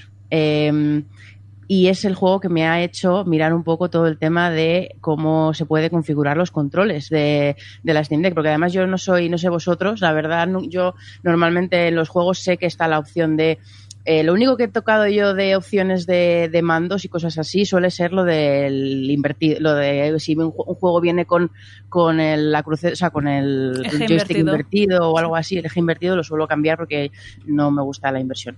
Pero eh, no me saquéis esa frase de contexto. Pero mm, pero es lo único y no suelo ser una persona que se adapte los, los controles ni nada, no sé vosotros. Eh, es la primera vez en mi vida que me pongo a de verdad bucear en cómo configurar un control para ver si puedo jugar al juego bien. En este caso no por preferencia personal, sino porque era completamente injugable porque estaba pensado para, para teclado y ratón y ya está. Y a pesar de la cantidad de de opciones que hay en la Steam de que te quedas loco. O sea, sé que esto es eh, totalmente un comentario de persona noob, pero es que de verdad me he quedado loquísima porque lo puedes configurar absolutamente todo y a pesar de eso no he sido capaz de jugar Alice of Empathy. O sea, he jugado un par de juegos, pero porque le he puesto muchas ganas de jugar y eh, he tardado, eh, yo qué sé, dos horas en jugar a un juego que probablemente duraba 15 minutos. Pero pero, joder, no sé si vosotros, que los que tenéis la Steam Deck, o, bueno, pues preguntaros también si, si, vosotros soléis hacer ese tipo de cosas de cambiar los juegos. No sé si es una cosa de, de, que a lo mejor hay una forma mejor de la que yo estoy intentando configurarlo, porque, por ejemplo, pues yo puedo configurar que la tecla espaciadora sea, la tecla, sea el botón de A, ¿no? Pero no sé si a lo mejor hay alguna, algunas configuraciones que no funcionan bien si, si las configuras en botón. O sea, soy completamente nueva en esto y cualquier comentario, consejo con este tema, porque me seguramente me pase con, con la Steam Deck, ahora que tengo además la biblioteca de 1800 juegos. Eh, eh, con, eh, aquí, vamos, no sé, no sé cómo, cómo veis vosotros esto. Eh, bueno, el, el, el, sistema, la tienda de, Steam, desde que sacó el Steam Controller, que mucha gente se reía, ya empezó a, añadir estas opciones. Y independientemente del hardware, a nivel de software es lo mejor que tienen, que es súper, súper, súper configurable. Realmente si te pones es que vas a perder muchísimo tiempo. Lo, ideal es encontrar una configuración que ya esté hecha, que alguien haya perdido el tiempo y entonces tú puedes ir a los de la comunidad y configurarlo. Pero aún así, aunque mmm, se puedan configurar muchísimas cosas, puede ser que a veces haya juegos pues que no, no encajen muy bien y sean muy pues muy difíciles, ¿no? Incómodos de jugar. Pero hay incluso lo, de lo último que pusieron que me, me chifla, ah, no me acuerdo qué nombre le ponían, pero no eran, o sea, no eran macros, era eh, el típico menú radial que tienes cuando aprietas el analógico, y entonces tienes un menú en formato redondilla, ¿no? Y entonces puedes seleccionar varias cosas. Entonces, un mismo botón podría hacer muchísimas cosas. Eh, eso es súper cómodo para no tener que memorizar muchos botones, sino que uno mismo es como ahora es, ahora es el espacio, ahora es el escape, ahora es el no sé qué, el mismo botón. Pero depende de, la situación, lo cambias tú. El problema más grande que tienen es que eh, por mucha configuración que le hagas, si el desarrollador no ha tenido en cuenta, por ejemplo, que se puede trabajar un poquito con mando o, o lo que sea, es que, es que va a ser imposible. Por ejemplo, Loop Hero, que me puse, digo, ah, voy a jugar a Loop Hero ayer, creo que fue o antes de ayer. ¿Y qué ocurre? Es un juego pensado para ratón y teclado. Y ostras, y se nota un montón, porque sí que es verdad que con el, el pad analógico derecho puedes hacer como si fuera ratón, pero tocas eh, un poquito y ya se te desplaza es a la otra punta de la pantalla. que configurar y te metes en los menús y entonces si quieres cambiar esa sensibilidad y como... Pero ¿qué es lo que ocurre? Funciona. Es que el juego funciona y sí, funciona sí. bien y va muy bien. Y en la tienda, cuando vas, te dice, ojo, que funciona de lujo, pero hay un punto amarillo que dice, es un juego pensado para ratón y teclado. Puede que tengas problemas, o textos pequeños, o que tengas que acertar, o que sea, eso que también está bien. Y ya te digo que creo que con el táctil es que lo hice con mando, ¿sabes? Lo hice conectado con la Steam de cada pantalla y lo hice con el mando. Supongo yo que con el táctil funcionará mil millones de veces mejor con la pantalla táctil, pero es que con el mando era, era injugable. Sí, no sé cuáles son las mejores combinaciones, porque al final no solo tienes los botones tradicionales de mando, tienes lo que tú dices, la pantalla táctil, tienes el, los Teclado trackpads, virtual. el teclado virtual y tienes el, gi- el giro, Giroscopio, sí. giroscopio también, o sea que tienes mogollón de cosas. Qué pereza todo, ¿no? No, Bueno, no, que a que propósito lo de lo del giroscopio, eh, de- tengo que probar, porque acordaros de lo de, de lo que me cuesta con el portal hacer ciertas cosas. Y creo que antes de seguir jugando voy a intentar tocar un poco los controles para ver si puedo. eh, pa- para empezar a quitar el giroscopio, para ver si puedo atinar con los saltos de las narices. Pero bueno, por ejemplo, otra cosa que, que me pasa con Elysium of Empathy es que una de las eh, de los extras que han añ- añadido, ya que son juegos que ya existían y que en realidad se pueden jugar gratis en Itch.io si, si quieres, eh, es que por cada juego han añadido un pequeño vídeo. Eh, pues uno habla más de la composición de la música, tal, y no soy capaz de que se reproduzcan en la Steam Deck. Ostras. Eh, se queda se queda como cargando vídeo y no lo reproduce. Entonces no sé, no sé ahí, es obviamente ahí no sé qué configuración tocar. Eso ya creo que es una cosa de lo que decía Rafa, que ya no está de, pas- de, de base no está pensado o la Steam Deck no sabe cómo acceder a eso, pero desde luego no, No. en ninguno de los juegos he conseguido que lo reproduzca. Hay veces que simplemente, es decir, está hecho para funcionar en Windows y demás y el desarrollador ni lo ha mirado. Pero a ver, es normal. De hecho, o sea, ¿sabéis cómo se llama este juego? ¿Cómo se llama este? Es que estaba pensando ahora que no me acuerdo, el del Puppy Playground, ¿sabéis? Es, es un juego de terror, el de El del el Hoogie Boogie este, el Exactamente. Poppy's Playtime o algo así, ¿no es? Playtime. Así, ¿O lo estáis inventando sobre la marcha? No, es No, el del no, no, muñeco sí, este sí. azul. Es que No, mi, sobr- mi sobrino se lo ha jugado seguramente- Sí, Es- pero es pupi, o sea, ¿es, es de perrete o es de caquita? De- No, Poppy es de Playtime o algo Poppy, así. es de, es de, El de la tienda de juguetes Ah, que hay un muñeco que como, es el Hoogie Boogie como la flor roja está el... A los niños pequeños les chifla, tío. ¿Cómo se llama la flor roja esta que el, sale? el piquimini La amapola. La amapola. Poppy. Poppy. Creo que, es, a ver, creo que es Poppy Playtime, pero el muñeco azul ese con los, los brazos largos y las piernas largas es el. Hoogie Boogie. Vale, pues ese, ese, ese- es que es lo más mítico. Es decir, lo habréis visto en miles de tiendas de peluches y demás. Hay un monstruo horrible de color azul que parece el monstruo de las galletas, pero en feo. Y Mira que ya era difícil. Pero la cuestión es que este juego pone no se puede jugar a la Steam Deck, ¿vale? Porque Valve no lo ha dado.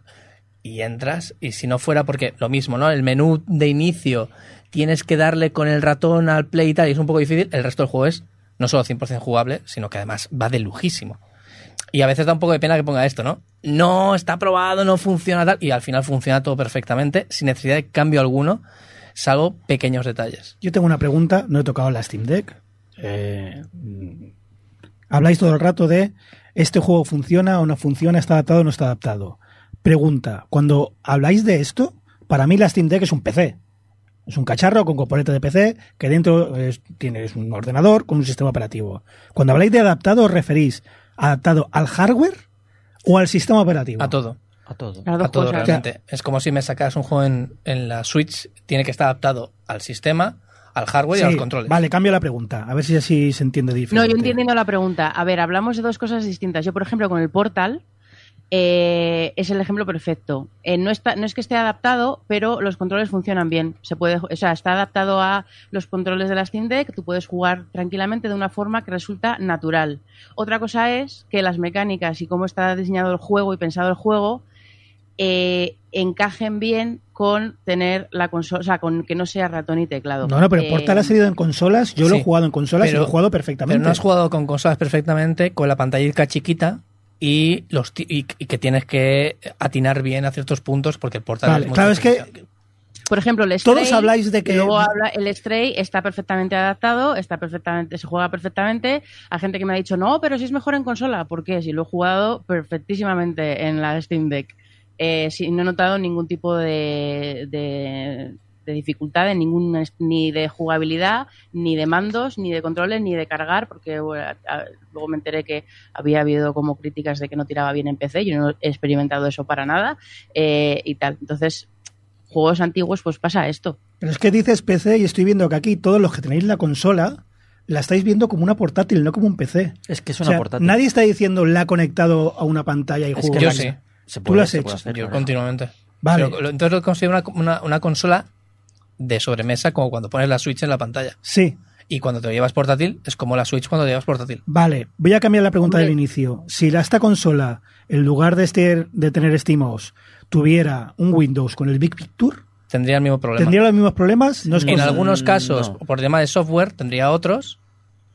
y en el- pero a nivel de hardware, a nivel de juegos que funcionan o no, por tema de compatibilidad de la gráfica, que es una gráfica específica también. Sí, sí, a estas cosas me Todo eso tal. Pues el sistema operativo tiene pequeños problemas extras, por un lado, que Windows tendría otros, por otro lado. Vale. ¿Vale? Entonces, el tema es, eh, sin más, que han de ser portados los juegos a Linux o, como mínimo, que los desarrolladores tengan en cuenta, como mínimo, los controles. Y Sí, cuando bueno. digo los controles, eso es, eso es básico. No, no, yo juego, no me gusta jugar con teclado y ratón, siempre que puedo juego con mando y mi problema con los juegos de Steam siempre ha sido que asumen que todo el mundo tiene teclado y tarro- ratón y todo el mundo le gusta. A día de hoy ya no, ¿eh? Una Mm. cosa, eh, Johnny, yo no- una cosa que no estoy de acuerdo. o sea, yo, a mí me pasa como a ti, ¿eh? Eh, Yo no me gusta jugar con teclado y ratón porque además, bueno, no, es no estoy muy acostumbrada, no he jugado casi nunca desde hace, desde los 90 no juego con, con PC, pero pero sí que entiendo lo que dices, que yo lo considero como un PC y el Steam Deck es mi, ha sido mi oportunidad de por fin tener un PC no para jugar, o sea, un- una plataforma donde jugar a juegos de PC, pero en realidad si a mí me sacan una consola que sea un, un- una portátil con, con toda la ergonomía del portátil y con todo pensado para el portátil, pues yo la considero una portátil, por mucho que sea eh, mi forma de ser un PC o, tenga, o esté pensada para jugar a todos juegos de PC y demás. O sea, o sea, el trabajo está en que le pueda convertirse en un PC de experiencia portátil 100%. Cre- vamos, pi- pienso yo. Entonces, te entiendo lo que dices. Dices, ostras, tienes un catálogo enorme y hay muchos juegos que no puedes jugar. Porque, porque no están adaptados, porque el sistema operativo no funciona. Pero la verdad es que lo puedes ver de otra manera, que es lo que vemos mucha gente, es que, ostras, es al final como si te trajeran la Switch y tienes unos cuantos juegos a los que puedes ir jugando y, ya te irán añadiendo más y añadiendo más y añadiendo más. Que tienes algunos juegos más antiguos que no te funcionan porque lo que sea. Mira, pues son gajes del oficio porque también son juegos viejos que no están adaptados o incluso juegos nuevos que dices es que no están pensados para consola en absoluto. Yo sé que conecto a nivel... De hecho, todos los juegos que he probado me han funcionado. Problema, el 100% ha sido los controles. El 100%. Porque están pensados para teclado y ratón. Para teclado y ratón. Pero es que eso depende de, de qué juegos juegues. A día de hoy, eh, poniendo como ejemplo el que mencionaba Adri del Stray, ya nada más empezar en PC te dice, este juego se juega mejor con mando. Te recomendamos jugar con mando. Te lo dicen así, ole, claro. ole, gatete. Pero es que ole, hay- gatete. a día de hoy hay muchísimos juegos que lo hacen. Y el Loop Hero es que, es que en el momento que conecte un ratón y un teclado, y de hecho ni creo ni que ni Una que- duda, ni- que ¿la teclado. pantalla táctil no hace de ratón? Sí, lo que pasa es que juego en la tele en una pantalla más grande Ah, vale. porque también es verdad que es que, joder, o sea, hay juegos que se ve muy chiquito porque la pantalla es como la Switch. O sea, en la Switch, ¿cuántos juegos? O sea, dices, es que, o sea, los textos, o sea, está pensado para jugar en la tele. No, si yo estoy esperando que me vendáis la Steam Deck. Si yo me interesa, porque mi PC tiene ya una edad, y mi idea es, hostia, compro la Steam Deck, Pues lo que hago yo, que es. La usas para trabajar. Podría llegar a usar para trabajar. Claro, de ponerla en el dock de, de un despacho y que sea mi PC para trabajar, de ponerla en un dock en el comedor y que sea una consola, Eso y, que, totalmente. y que además sea una portátil. Sí, sí, Eh, tal cual. no dependes de un software todo genial, de Windows. pero os escucho hablar, a lo mejor lo de siempre, que siempre nos centramos en lo negativo, os escucho hablar y parece que es, uff, hay que estudiar mucho para jugar a esto. No, Uf, no, no, es no. Que es la gracia de convertir un PC en una consola. No, no, que no. sea enchufar y listo.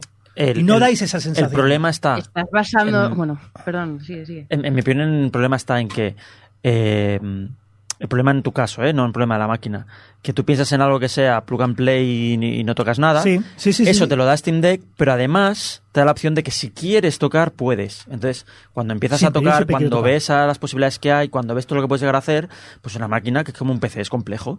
Puedes empezar a meterte allí y, y no acabas porque hay millones de cosas. y la experiencia no será plug and play en juegos antiguos o juegos en los que tú...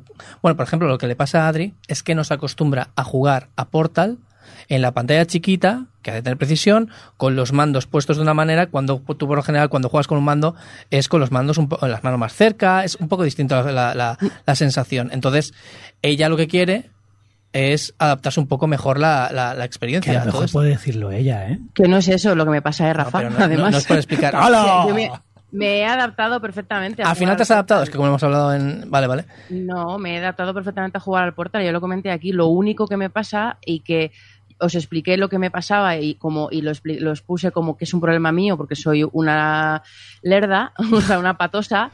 eh, y, y, y fue, y fuisteis vosotros, fuiste tú el que me dijiste, no, pues es que yo creo que no está, como está pensado para teclado y ratón, hay ciertas mecánicas del juego que a lo mejor con el giroscopio, con lo cómo está, cómo es la, cómo juegas en la Steam Deck, no funcionan bien, porque el único problema que tengo yo con, con, la, con el portal es que exclusivamente que cuando tengo que saltar y hacer lo típico de abrir portales en salto y, y apuntar, ahí es cuando me cuesta mucho y tengo que repetir muchas veces porque se me porque no acabo de atinar. Y yo pensaba que era porque yo no acababa de atinar y me dijiste que seguramente había algo de la Steam Deck al final, pues, no, o sea, no, está, no estoy quieta por mucho que lo intente, etc. etc.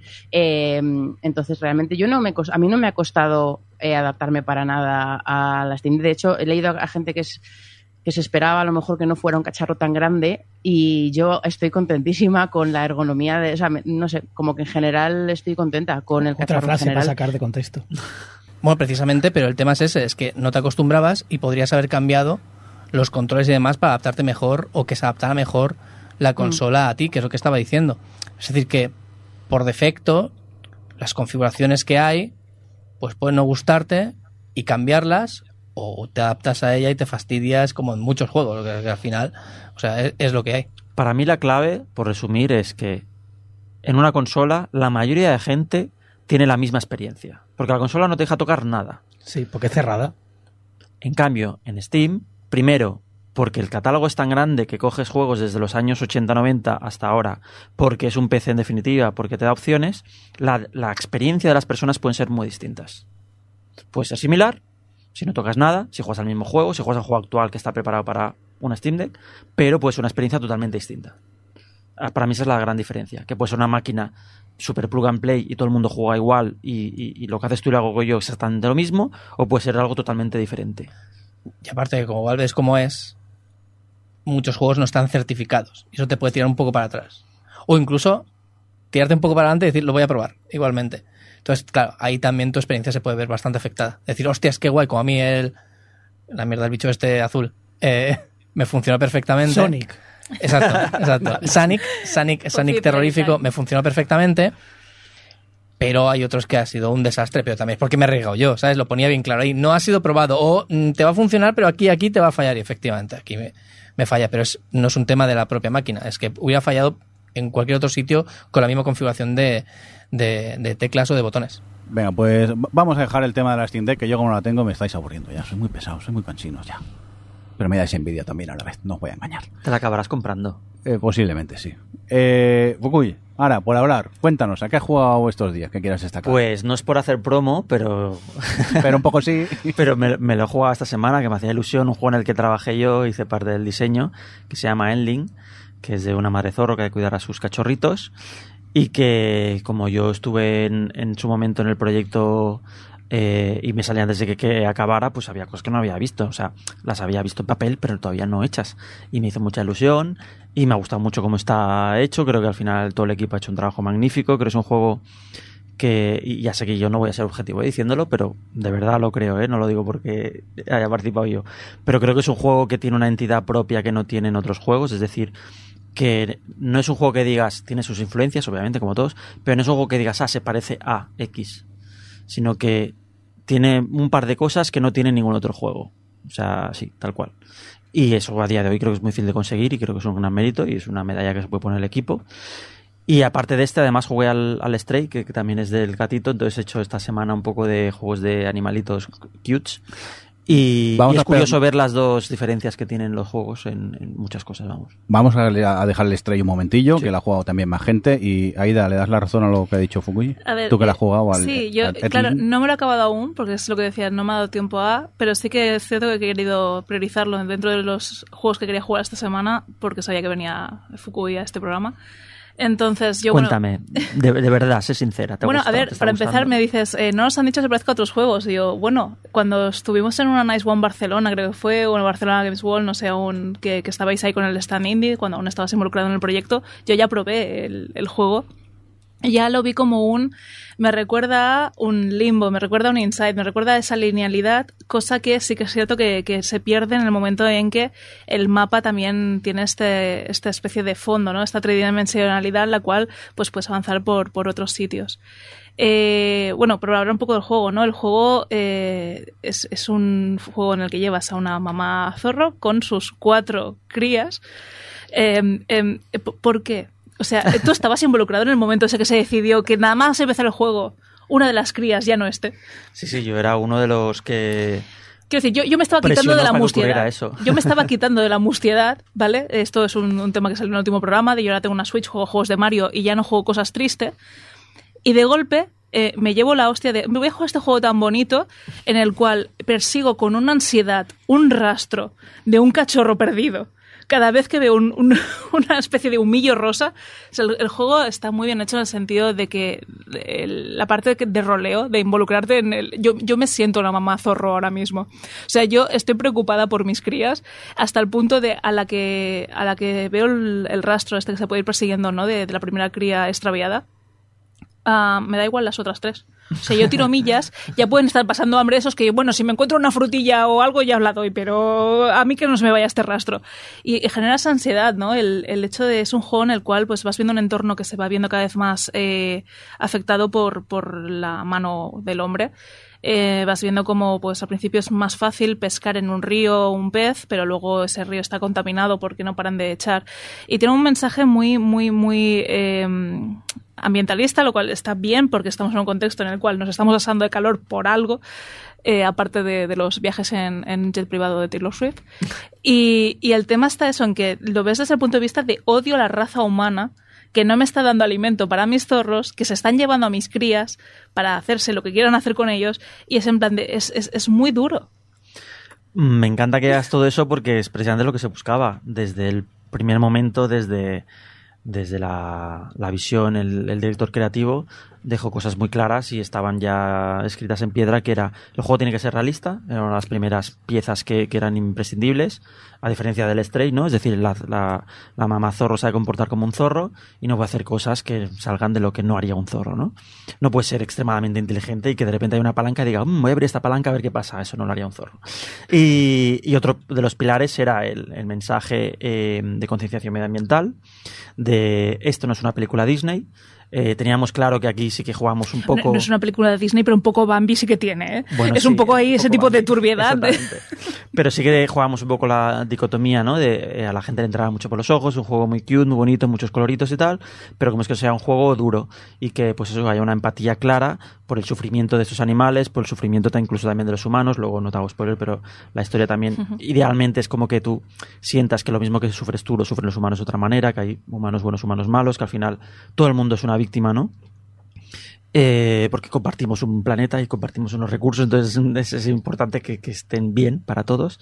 Y la destrucción del medio ambiente sí que era entonces parte de- del pilar y eso afectó mucho a- al diseño, ¿no? A, mi parte, porque tú la demo que habías probado en su día era una demo pues sí muy parecida a Limbo Inside, muy Sí, lineal. muy lineal. Y una de las primeras cosas que vimos es que aunque narrativamente era mucho más fácil de controlar y le podíamos meter mucha más carga narrativa, eh, la- el impacto medioambiental no, no calaba en los usuarios porque tú caminabas de izquierda a derecha, entonces el desastre natural que daba a tu izquierda veías que se, se destruía, pero no te afectaba a ti. Tú seguías avanzando en plan, bueno, pues lo de atrás se ha quedado, No, se ha quedado destrozado, pues bueno, pues yo, yo sigo para adelante. Hay una parte también que tiene que ver mucho con, el- con eso, el impacto medioambiental, que es el nomadismo que sufren los protagonistas. Es decir, el hecho de, eh, como me estoy quedando sin recursos en esta zona del mapa, avanzo a otra zona distinta y hay una nueva guarida. Entonces, el ir avanzando en el sentido de tengo que dejar atrás esto, pero ya porque no hay recursos, no porque esté dejando atrás el problema, sino porque voy a la búsqueda de eh, seguir pudiendo sobrevivir en este, en este universo que, que- que habéis creado. Exactamente, la, la- la progresión tenía que estar ligada al, al- al mensaje y, y una de las ideas que tuvimos, que, que hay, es otra de las medallas que creo que se puede poner el equipo, yo particularmente pues sugerí en su momento pues eh, mantener esa cámara lateral, ¿no? Pero vale ser lineal eh, y es lo que digo que creo que no tiene ningún otro juego y al menos en su día estoy un poco buscando. el Oxenfree, que tiene esa especie de, de Sí. 2, 2D, 3D, Sí. 2.5 que le llaman. Aquí fuimos el- es decir, eh, típico juego lateral donde tú ves algo al fondo y que no puedes ir, ¿no? En un Insight tiene fondos súper bonitos y dices, ¿qué habrá ahí en esa torre que veo al fondo? Pero está ahí al fondo, eso es un escaparate. Entonces dijimos, pues, ¿y si mantenemos la cámara y entonces tú puedes llegar allí y entonces el escenario realmente es 3D? Te estás moviendo en un entorno 3D, es un juego 3D, pero la cámara no es eh, la que te sigue, sino que la cámara es como, pues eso, más, más cinemática, ¿no? Es, es una cámara más eh, que te acompaña y, y que también en algunos aspectos te limita, ¿no? Porque lo que mucha gente se ha quejado, es la mayor que hemos tenido, que es difícil perderse, pero es que uno de los retos, uno de los pilares de gameplay es que la exploración es importante. O sea, el saber dónde tienes que ir, tomar decisiones de si un camino u otro, o de si mm, voy aquí, voy allá, pues eh, estás limitado por la cámara, pero ese es parte del diseño. sí. Y dices eso, no, lo han comparado con otros juegos, pero yo mientras lo jugaba sí que he ido comparando con, con otras cosas eh, en otros juegos. Por ejemplo, hay un juego fetiche, yo creo que ya lo podríamos llamar así, es el This War of Mine, y es precisamente el mismo concepto de eh, durante el día es peligroso salir afuera, por la noche es cuando puedo ir a buscar recursos. Eh, en Link tira de este mismo factor, del por la noche ir haciendo esas incursiones para poder eh, buscar alimento. Entonces, en ese sentido, y también la sensación de supervivencia es muy, muy, muy similar. Eh, me gusta ese hecho, el, el que tienes un tiempo predeterminado, un límite de tiempo por la noche, en el cual puedes alejarte, pero tampoco mucho. No puedes, puedes avanzar en lo que es la exploración, pero tampoco puedes avanzar demasiado. Entonces, sí que es cierto que os recomiendo ir mirando mucho el mapa porque te va indicando dónde están los eventos, dónde tienes los caminos cortados hasta que, que pase algún evento que, que te los desbloquee. Pero en ese sentido me, me gusta mucho ese hecho de, de bueno, también me da un poco el rollo este de, de juego, juego de mesa. Yo soy muy fan de los juegos de, de, bueno, pues los típicos eh, de Lovecraft, digamos, el Arkham o todos estos, donde tienes eh, que gestionar los recursos durante un tiempo y luego hay un evento, ¿no? Que hace que pase algo, Todo que, que todo cambie. Y en este, en este juego lo estoy viendo también un poco y viviéndolo un poco en este modo, ¿no? De ese en plan de, de mi prioridad es ir alimentando, ir descubriendo nuevos sitios donde encuentre alimento, pero a la vez eh, pues hay algún evento que hace que desbloqueemos una habilidad para uno de los, de los zorros pequeños, o bien hay un evento que hace que se desbloquee una nueva parte del mapa donde podamos seguir avanzando o siguiendo rastros de, cachorros extraviados. Me, ha encantado, y no, no quiero alargarme más, pero me ha encantado que hayas mencionado el This War of Mine, porque si nos está escuchando el director creativo, y que tuvo la idea original, el primer pitch que a mí me llegó en su día era This War of Mine con animales. Vale, pues sí, sí, eh, a mí me ha llegado ese mensaje. De hecho, no era, eh, en su día era literal, es decir, tenías una guarida, tenías diferentes razas, tenías diferentes animales y se gestionaban como una guarida entre todos ellos. Eh, lo que pasa que esa idea, que era, era chula en papel, eh, colisionaba con el otro pilar que quería, que era el realismo, y es como, bueno, los animales no se pondrían de acuerdo y no fabricarían cosas en plan como los humanos hacen, ¿no? Pero la primera idea era esa, o sea que está guay que haya Al- quedado Algo se ha mantenido de esa esencia de, de idea. Venga, pues dejamos el Edling de lado, vamos a por más cosas. Johnny, ¿tú qué? ¿Has jugado ¿Qué? algo o qué? Bueno, ¿cuántos programas llevo sin venir? Mm, Dos, que yo sepa. Buf, pues dos meses. Tres. Tres. ¿Qué he jugado? Me ha acabado. Bueno, antes de, de mm, Elden Ring, me pasé Sniper Elite 5. No sé si llegamos a comentarlo aquí. Pues no me acuerdo. Bueno, yo lo comento otra vez, y si Venga. no, como los viejos que se repiten.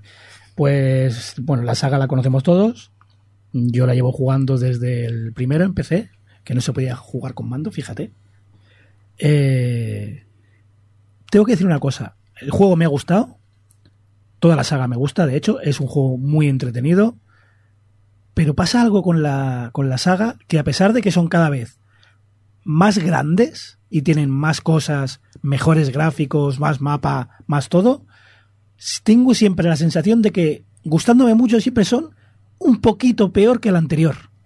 No sé por qué, pero siempre... O sea, había muchas cosas que podías hacer en el primero que en este quinto no se pueden. En el primero podías disparar a una granada que llevaba un, un enemigo. En este creo, o al menos yo no he visto, no he visto que lleven granadas encima. En el primero podías disparar a la rodilla de un enemigo y cuando estaba en el suelo y venía a rescatarlo, seguir disparando. Aquí dispares o dispares caen como... O sea, es más grande, es mejor, es más ambicioso, pero como que la esencia se va disolviendo por el camino. Le han metido casos online, rollo Dark Souls, de que puedes invadir a otros jugadores y... no me, no me interesa, la verdad. Para mí esta saga es desconectar el cerebro, ponerte a disparar a nazis y pa'lante. A ver, estaba en Game Pass, bien, lo he jugado. Si te gusta la saga yo lo recomiendo mucho, pero no te va a cambiar la vida, la verdad. Y luego, ¿qué pasó? Que me pasé el Den Ring. Jordi ya lo sabe, hemos hablado mucho del Sí, Ring. pero ya estuvimos hablando media hora hace tres programas, me parece. Ya. Pero el problema de cuando te pasas un juego así es que te quedas como huérfano. Correcto. Todo lo que empiezas es. uf, no es el Den Ring. Ahí está. Es otra cosa. Es. Y he estado picoteando mucho en Game Pass. Mucho, mucho, mucho. He instalado muchos juegos, los he probado media hora y los he borrado. No, no me ha llamado nada. De hecho, he instalado dos juegos de Ubisoft. eh, Far Cry 4 creo que es. Los que han puesto recientemente. ¿Y cuál es el otro? Watch Dogs Dogs. Y los dos he tenido la misma sensación. Los he empezado, he empezado a jugarlos. Exactamente lo mismo los dos. Y los dos he pensado, joder, si esto ya lo he jugado. Son Pero- clones. Pero eso es un poco el problema del Game Pass, creo, ¿no? Que tienes tanto que no eres tan paciente. No, en este caso es problema de los juegos de Ubisoft. Que yo he sido muy fan de los Assassin's Creed, pero han cogido una plantilla y literalmente yo juego a Far Cry eh, y a la tercera misión digo, esto ya lo he jugado. Cuando te hacen subir a una torre para desbloquear el mapa, ¿No había un Far Cry que era idéntico a otro Far Cry, el mapa? todos, Me quiere sonar a mí. Cada vez más grandes, Que pero habían comparado y eran, habían cambiado muy poquito de un mapa a otro. puede ser, no, no me hagas habían decir, puesto en uno nieve ser. y en el otro a lo mejor no, pero que era bastante... Y, y Watch Dogs lo mismo, ¿eh? Watch Dogs, hostia, también ya lo he jugado. Es un pseudo Assassin's Creed con, con sus cositas, Muy pero... descafeinado, ¿eh? Yo, sí. yo lo estoy jugando, lo comenté en el otro anterior y a ver, a mí me entretiene, porque me das un mundo abierto, ya soy feliz y voy haciendo mis misioncicas, pero tampoco para echar Es que quiere ser GTA y no llega a GTA. No. Quiere ser Assassin's y no llega a Assassin's. Y se queda en un terreno de nadie que la historia tampoco es especialmente interesante. A veces es hasta ridícula. Uf, me da, me da pereza. Pero entre toda esta sequía de no saber qué jugar, ha caído en mis manos algo. Cayó por Game Pass. Luego lo he comprado. Vale 3 euros el juego. Cuidado. Y voy a, en este caso voy a citar a Roberto, que definió el juego este. Se llama Vampire Survivor. Mm, La frase de Roberto fue, mm, si caes en la droga, por lo menos de la droga se sale. De aquí no. Este, este es el que pusiste tú en el grupo, ¿no? Y dije, yo a ver qué tontería he puesto. Y seis horas después dije, mm, Ese, ese, ese. llevo seis horas jugando a esto. Ese, ese, ese, ese, ese. Es un juego que lo ves y es un juego de mierda. Es el juego más chorra de la historia, es pero... muy chorra, es muy tonto. Ya te digo, lo dieron en Game Pass, pero como me tenía que llevar el ordenador al pueblo y es un Mac, lo compré en Steam para tenerlo en el Mac y en PC. Pero, pero ¿qué hay que hacer? Porque yo lo he visto mucho, veo mucha gente También- jugando y ta- no. También os digo una cosa, está gratis en itch y puede jugar en el navegador. Sí, pero es una versión descafeinada. En Joder. Steam van actualizando cosas. Qué miedo, entonces. Es, es un juego de los que le gustan a Mirindo porque es un Explicado juego brevemente, de ¿qué los que no juegas. Un middle Cookie- game como-. Sí, pero en este haces algo más porque puedes mover al personaje. Sí que juegas, tío. Sí, es un... Se inspira, vamos a decir que se inspira en los Castlevania, en, en enemigos, en escenas, en nombres, y es un juego que tienes personajes que disparan solos. Y vienen oleadas de enemigos y tú tienes que esquivarlos y o atacarlos. Es el típico juego de que vas consiguiendo power-ups, vas subiendo, vas combinando, vas... Es una locura. Como un diablo. Que es decir, que es. Sí, mm, pero no. Bueno, un diablo y del game. Es 2D, es muy... Sí, sí, es, 2D, muy básico. Es, es basiquísimo. Es ba- y es feo, es feo de cojones. Es feísimo. O sea, se- por lo que he visto es un personaje en medio de la pantalla Sí. y que no para de venir peña a Exacto. pegarte y tú Y, simplemente... tú- y cada vez son más y más fuertes y tú vas consiguiendo experiencia que es el, es el clicker típico- de Cookie Clicker. Musou. Eh, Cookie Clicker Musou, me gusta mucho. Me gusta mucho Cookie Clicker Musou. Es algo así. No me lo estáis vendiendo. Es que es una, o sea, sobre el papel es una basura. Lo ves es feo. Y lo juegas y los primeros cinco minutos dices, ¿qué mierda es esto? Y no sé qué pasa en tu cerebro. Seis horas. Lo ¿no? Desconozco. dice Meryl. Sí, que... Sí. Ah, mira, pues ahora solo, en vez de un látigo, mm, tengo tres látigos y, y disparo biblias que se cargan a más enemigos a la vez. Y, Sí. y ahora no sé qué... Pero además feo, ¿eh? Sí, sí. Feo. Como Ya, voy a- esto no lo he contado. esto- y menos mal que mi jefe no escucha Horrible. esto. La primera vez que probé este juego fue en mi trabajo. Una tarde. Que tu madre si lo escucha, cuidado. Ah, Me, me da, me da igual. Vamos, un saludo. Eh, tres y media, cuatro meses algo. Aburrido. Eh, bueno, aburrido no, pero Yo es que quiero trabajar cuando quiero, no cuando me obligan. Así que digo, ah, voy a jugar un rato. Y en- me meto en Itch.io y, y lo pongo. ¿Qué mierda es esto? ¿Qué basura es esta? 5 menos 5. 5 menos 5. Y ojo, aquí viene lo grave, para que entendáis el nivel de la edición. Un compañero, vamos recogiendo 5 minutos más. que no es la hora. Yo en el trabajo diciendo 5 minutos más. Ese es el nivel. Luego le han dado un Game Pass, le he dado caña, luego me fui al pueblo y digo, pues me lo compro en Steam. Yo estoy bastante convencida que estos, estos juegos corren procesos mm, para minar mm, algo. O sea, no me creo que estos juegos estén hechos para entretener o Me para... da igual, se lo ha ganado. Quédate con mi Ethereum y mis Bitcoins y lo que saque, chaval. Que encima es entretenido, es que te pasan las horas sin darte cuenta. Sí, sí, sí, vas pasando y, vas, y desbloqueas una pantalla, desbloqueas un personaje. Cuando este alma está a tope se convierte en esta otra y la combino con esto y haciendo... Es una mierda. Es una mierda. Pero no sé qué te activa en el cerebro Ahí está. que te, que te deja loco. Yo, Y- después de la primera partida de seis horas, dije, no juego nunca más. Digo, borrar de mi mente, borrar hasta las cookies para encontrar el juego. Una semana más tarde, en el grupo de Telegram, que por cierto, sí que escribimos cosas porque me volví loco para encontrar el enlace, volví al enlace y volví a Ah, caer. vez. volviste, te Sí, fue sí, el sí, mono. sí, dije, ¿Sabes qué? Te lo voy a regalar en Steam. Vete a la mierda, no, no lo quiero, no lo quiero. Bueno, ahora estoy de vacaciones. No voy a ningún lado. Venga, va. que es Oye, una chorra de juego, ¿eh? Sí, pero eh, que y engancha que, y mucho. que cuesta dos, eh, yo creo que lo compré, costaba de oferta, dos Sí. euros 14. Ya no, no te vas a arruinar. Si te interesa, tú pruébalo y luego no, cuando vayas a Proyecto Hombre, yo no quiero saber nada. Claro, Sí, eso sí, es- sí. no le arruinas económicamente, pero le arruinas la vida, tal cual. Bueno, El Sí. precio sin oferta son 2.39. Wow. 2.39. Si algún oyente se lo compra, no, no lo hagáis. No aceptamos responsabilidad ninguna aquí, ¿eh? Sí, comprarlo, hombre, ya comprarlo. hemos dicho que es droga mala. Claro, pues estamos avisando. Y de la droga se sale, de esto es más complicado. Ya está, no pasa nada. Niños, no entres en la droga que es muy mala. Proseguimos con más cosas en el podcast.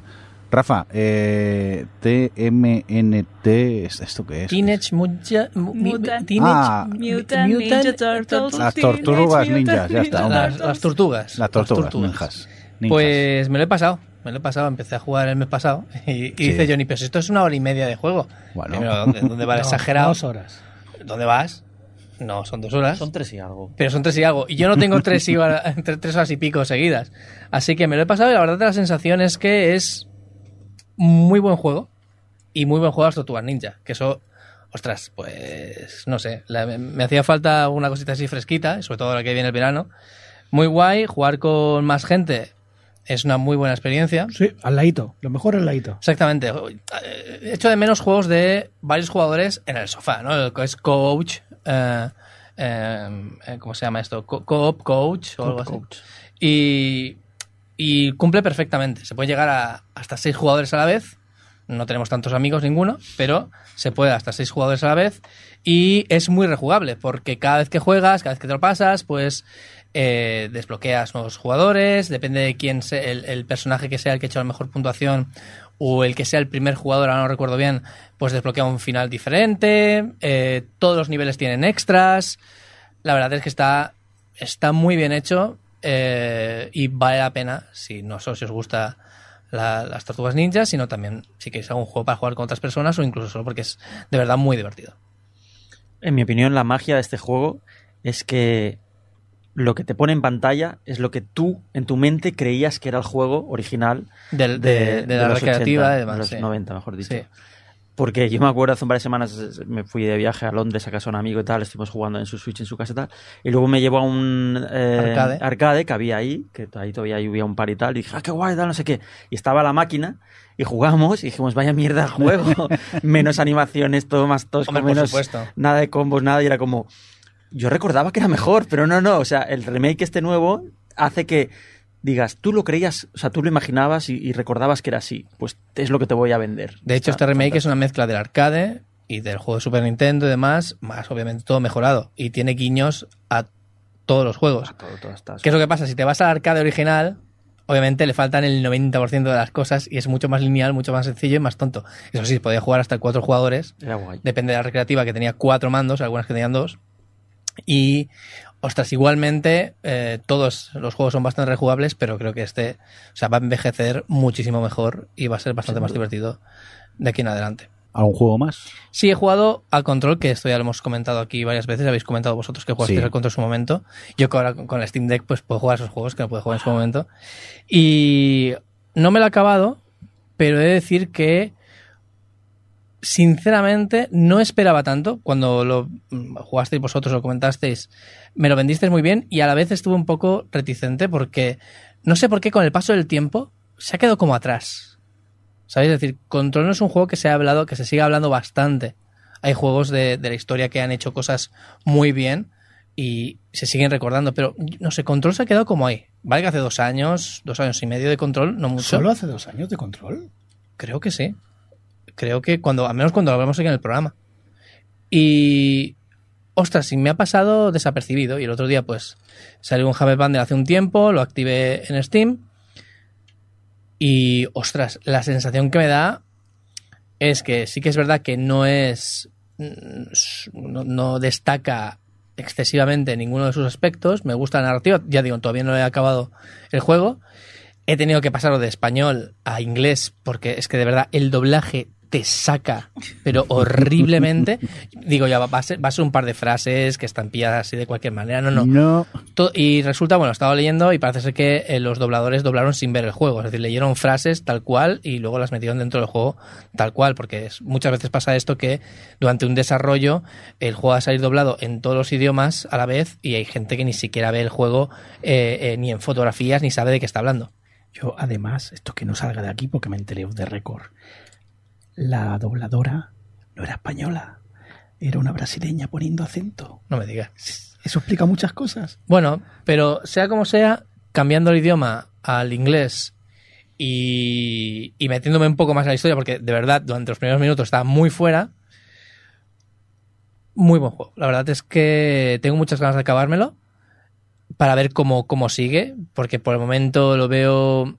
No me está aportando mucho a la historia, pero no sé por qué, con pequeños detalles que veo en el escenario, peca- pequeños detalles que vas encontrando en, en algunos documentos y demás, espero que me acabe sorprendiendo un poco más y por eso tengo muchas ganas de seguir jugando. Muy bien, venga, y ahora lo importante de este podcast. Adri, el juego del gatete. ¿Qué? ¿Qué es lo único interesante? Es Goti, es Gati. Es Eh, Gati. gatete con Gati del año. Gati del año. Pues mira, mm, es un juego, o sea, ya me lo he pasado también. Eh, es un juego cortito, ¿eh? Son como, pues no lo sé, a lo mejor si, vas- si no lo haces todo, seis horas o así, o si no, si no te pones a hacer el memo como yo por ahí con el gatete, a lo mejor es un poco menos. Pero bueno, que es un juego muy cortito y, me ha gustado bastante, la verdad. Eh, básicamente eres un, eres un gatete que estás ahí con tus... De hecho, es el tutorial más cookie eh, probablemente de la historia porque te enseñan los controles con cuando estás en pues bueno pues con una zona así como muy verdecita y tal em, con tu camada con tus amigos gatetes y te dicen pulsa B para maullar y pulsa I para restregarte contra tu cosa con tus con tus amigos gatetes. Entonces pues ya está me podía haber quedado a vivir en el tutorial pero bueno no de repente em, pasa algo y te ves en una de repente te caes ahí como en un agujero y te ves en una ciudad eh, pues bueno, oscura en la que no hay ningún ser humano, solo está habitada mayormente por robots y algunos algunos bichillos por ahí que, que son como los eh, bueno pues los enemigos del juego y mm, es un poco como la ciudad esta de Hong Kong que no me acuerdo cómo se llama que está que, que es como que parecía una pared eh, y todo súper apilado y súper eh, angustioso y agobiante y con muchos, en este caso además con muchos neones porque está muy oscura y demás lo que es la ambientación del juego está súper guay. Eh, y básicamente, pues bueno, lo que quieres tú como gatete es salir, volver donde estaba, salir de ahí, ¿no? Y entonces vas descubriendo eh, pues bueno, qué ha pasado en esa sociedad, por qué ha llegado hasta ahí eh, y por qué es tan difícil, eh, pues bueno, recuperar la luz y volver a, a, la zona verde de la existencia. Y es un juego, obviamente, con todo ese trasfondo, o sea, es como distópico, con un trasfondo muy mm, ecológico y, y, bueno pues eh, y, y, luego bueno el mundo mecánicas la verdad es que entiendo lo que decía lo que decía Fukui porque sí que es verdad que aunque el grueso de los, de los movimientos que tú haces con el gatete son cosas que haría un gato. Es verdad que al final tú vas por ahí eh, resolviendo puzzles y que, por ejemplo, hay toda la parte de juego de mecánica que es más de sigilo, está muy bien traído, lo que al final es lo que haría un gato, ¿no? no el, un gato no se va a enfrentar contra nada, sino que va a ir ahí con su stealth para arriba y para abajo y creo que es una de las mejores, eh, o sea, cuando en, lo que respecta a la acción es de lo mejor que tiene el juego, pero, pero luego es verdad que vas resumiendo puzzles y vas bajando palancas y vas haciendo cosas que quizá no haría tanto un gato. Y, y está justificado un poco en algunos aspectos porque llevas, en la mochila llevas a a una especie de robotito que te ayuda a relacionarte con tu entorno. Y es un poco el, como la base del juego, ¿no? Y a mí me ha gustado porque, o sea, lo que pasa es que se le ve un poquito el cartón, porque el, el como que la, digamos que la base principal del, del, juego, lo que más mola es explorar con el gatete todo ese escenario que está tan bien hecho y que mola tanto y que tiene tantos, tantos, eh, eh, pues rinconcitos y tiene tanta, tanta gente con la que hablar y que te van contando la historia y te van haciendo, formando un poco como, bueno, la mitología de ese universo, pero al mismo tiempo eh, tú realmente no, no tienes un botón de saltar, es un poco, o sea, tú tienes miras hacia un lado y si quieres subir hacia a, un sitio en concreto te aparece la, la, la, el botón de saltar, ¿no? ¿no? No es que tengas libertad total. Entonces se le ve un poco el cartón porque al final el gato pega unos saltos que flipas, pero luego en otros momentos del escenario no puedes ir donde tú quieras. Y en es, esa es la única la, el único aspecto de todo el juego que a mí me ha resultado, me ha chocado, me sacaba porque, bueno, pues eh, hubiese molado que, que, fueras con el gato a todas partes. Pero bueno, entiendo que es un juego más pequeñito y que, y que eso ya es un nivel de, de bueno, pues de, de, de producción más, mucho más complejo, ¿no? Pero, pero que en algunos casos sí que sí que creo que saca y que choca y que se le ve un poco ese, ese cartón. Pero, pero luego lo compensa con eso, con la forma que tiene de de integrar todas las cosas que un gato haría, eh, tipo subirte a montañas de libros y los tiras por el suelo, eh, arañar sofases, tirar cosas, subirte a, a una superficie y tirar cualquier, mmm, no sé, botella que haya y que no sea solo puedes hacerlo para jugar, pero puedes, pero también hay que hacerlo para resolver puzzles, ¿no? Entonces, eh, para mí ese es como un poco el, el juego, que, o sea, el, el, la gracia que tiene el juego, ¿no? Lo más divertido. Y, y nada, eso, la música es muy guay, o sea, como que toda la parte de arte del juego está, está fenomenal. Y, y luego, no sé qué más, qué más podría decir, aparte de, de todo esto, no sé, o sea, el tiene como muchos detallitos. Tiene más detallitos muy frikis, tiene ahí un, un guiño con algunos personajes principales a, a Regreso al Futuro que está muy bien, pero tiene guiños a otros juegos, eh, tiene cosas como, yo qué sé, de, de, repente que vas por ahí y, y te, se te mete una, o sea, por estar haciendo el gato, se te pone una bolsa en la cabeza de cartón y entonces tienes invertido los controles, o sea, como que tiene un montón de detallitos como muy bien pensados y que te hace reír y que al final se pasa muy bien el, el juego, ¿no? Y no sé, yo creo, o sea, alguno más la habéis jugado, ¿no? Sí, yo, yo me lo acabé y me gustó mucho. Coincido en todo lo que tú dices, creo que es un juego muy bien hecho. Para mí lo mejor, lo mejor, lo mejor es el world building, es decir, tanto a nivel visual como a nivel de lore, ¿no? De, de la lógica que tiene, eh, cómo los robots han sobrevivido allí, cómo la naturaleza se ha hecho paso, cómo está construido eh, mm. una zona con respecto a otra, ¿no? Las diferentes jerarquías, etcétera. O sea, todo, todo, toda la base eh, narrativa me gusta mucho. Pero sí que creo que es una nota un poco discordante, hablando con mucha gente, porque a mí me ha decepcionado una cosa y es que, que, que no es que sea muy grave, pero esperaba un juego de un gatito y me he encontrado un juego con un gatito. Es decir, mm. la diferencia es que sustituyes, la mayoría de veces, ¿eh? hay casos en los que no, pero muchas veces podrías sustituir el gatito por una persona, por un tanque, por un, un perro, un por una ardilla, por un robot, y el juego sería exactamente igual. Por Spiro, hay un sí, mod ya sí. que, que, es Spiro en vez de, del gatito. A mí me hubiera gustado que, por ejemplo, Adri comentaba el, el, caso, el gimmick, no hay muchos gimmicks, el juego se basa en eso, es que es muy cute y tiene muchos gimmicks de gato. Lo de la bolsa en la cabeza, a mí me parece súper eh, guay, súper divertido, pero no es algo que te pueda ocurrir, es algo que tú tienes que ir, hay una bolsa y como gato dices, ¿qué es esto? ¡Pum! Y entonces te ocurre, ¿no? Me, me hubiera gustado que hubiera cosas más de un gato haría esto y puede ser algo que eh, te puede beneficiar o no, ¿no? Por ejemplo, yo habría hecho algo como lo típico de que los gatos eh, siguen los láseres ¿no? y la luz y se vuelven locos, que hubiera sitios o zonas en las que perdieras el control porque de repente hay muchas luces y el gato se volviera loco y entonces esa zona es más difícil de hacer porque tienes que evitarlo, ¿no? O tienes que como no, verlo porque si no el gato va, va por su cuenta. O sea, cosas que realmente un gato haría y, y- te y te saquen de la facilidad que parece que tiene el gato por hacer todo, porque, pues eso, como tiene el robotito y como puede entenderlo todo, pues puede hacer las cosas que haría un humano, ¿no? Pero es lo único que me, digamos, me ha sacado un poco. Lo demás me parece que está bien pulido, bien hecho, bonito. eh, eh, es corto, que a mí a día de hoy me gustan los juegos cortos, o sea, lo, lo valoro como algo positivo y está muy bien hecho, sí, sí. De hecho, de las primeras críticas que he leído en redes sociales, la que más ha repetido es le ha podido hype. Porque parece ser que es eso, ¿no? Es decir, se hizo mucho hype desde el Noe 3 y demás que le metieron mucha caña y, y claro, es que es, un juego, un gato, y eres un gato, y encima se ve súper bonito. Es súper bonito. Y bueno, de hecho, desde este 9.3, pero también se mostró el año pasado, creo, en el E3 del año pasado. Entonces, Sí. claro, claro, o sea, parece ser Pero que... no entiendo el hype. De, o sea, ¿de dónde ven- de- o sea, ¿qué esperaban? Pero pues, De precisamente eso, no sé, un juego distinto, un juego de Anapurna, que Anapurna siempre da los toques distintos a todo esto, y un juego protagonizado por un gato, cyberpunk y demás, y todo eso, ostras, parece ser que, claro, luego llegas y, como dices, Samu, no es el juego de un gato, sino es un juego con un gato. Entonces ahí a mucha gente le ha roto, ostras, es un juego de Anapurna, vuelvo a decir, es Anapurna, Anapurna estoy acostumbrados a juegos como, como pues, pues bastante como Devolver, ¿no? que le dan la vuelta a algunos detalles bastante y logran capturar la esencia. Pues parece ser que lo que yo he leído es eso, ¿no? Que, ostras, el hype le ha podido, podría haber sido bastante más.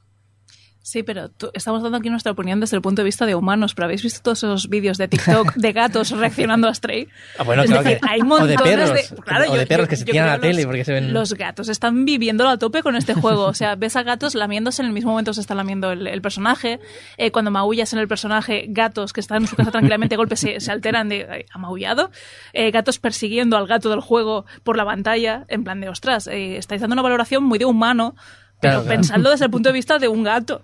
Los gatos lo están flipando con este juego. Me- ¿estás, di- Gati. estás diciendo que tiene que haber un E3 solo para gatos? Sí, Vale. exacto. Y tiene que haber pur- po- podcast purcast, ¿no? Exacto, el Purcast. Y, y que Anapurna sea Anapurna. Ahí estamos. O sea, Stray Gatti del año, ¿no, Adri? Gati del año, sí. A ver, sí, sí, es un juego muy, muy bonito. Un juego muy bonito. Bueno, pues dejamos ya el Stray y es que, claro, veo a Ida y me pone el Super Mario 3D World y... También digo, tiene gatos. Se ha equivocado, no puede ser, no puede ser que lo haya jugado. Sí, no, yo, yo os dije que se me estaba quitando de la mustiedad y tal con lo de tener una Switch y jugar a juegos de Nintendo, pero luego tranquilo que los antiguos compañeros de trabajo de, de Fukui ya me han fastidiado la vida. Pero bueno, volviendo al Super Mario 3D World, tiene gatos, porque en este juego es precisamente donde está el traje de, de Mario gato, eh, bueno, de Mario, de Peach, de Toad y de, y de Luigi.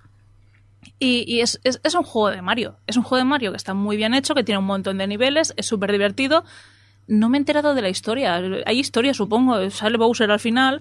Te la, y- te la y- resumo. Bowser secuestra a la princesa. pues no está secuestrada, es un personaje jugado. No vamos sé. a ver, vamos a ver, que esa princesa no, se deja secuestrar un poco ya. que la primera, vez cuela, ya, ya, hay un rollo No, ahí aquí raro. no, no es la princesa, son una especie de hadas que están en unas botellas. Tampoco me he enterado mucho de lore Sí, y me había da un barco. igual. Sí, a ver, como otro juego del Mario, yo también lo jugué, ¿verdad? Había un barco y había hadas de colores Sí, y... y tienes como que reunirlas todas. Es Y- un juego y, de y Mario. cuando que consigues una hada te desbloquea otro, pa- otro mundo del mapa. Eh, el juego es divertidísimo, o sea, y, puedes ir mezclando ¿no? Lo- los, distintos tipos de trajes. Cada uno te da una habilidad distinta. Los gatos trepan.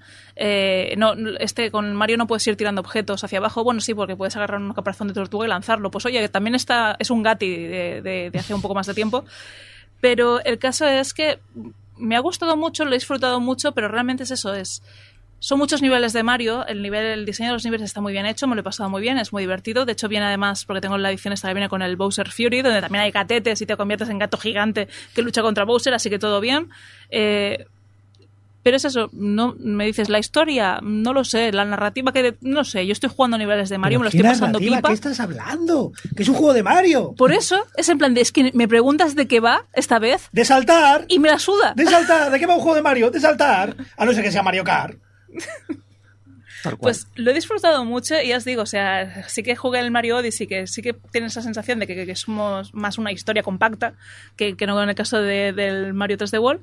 Pero igualmente me gusta mucho, también mezcla los niveles de Toad con el, el Captain Toad, el, el otro juego aparte que hay, que es que todos parecen como spin-offs del Mario Odyssey. Porque es como que todos con- contienen elementos que aparecen en el Mario Odyssey, pero luego han hecho juegos aparte, pero luego, y entonces es, no sé, mm, lo he disfrutado mucho, pero es eso, es, es un Mario. Y ese es mi resumen, y eso ya está bien. No hay juego malo de Mario. Exacto. Esa es la, la filosofía. No como en Sonic.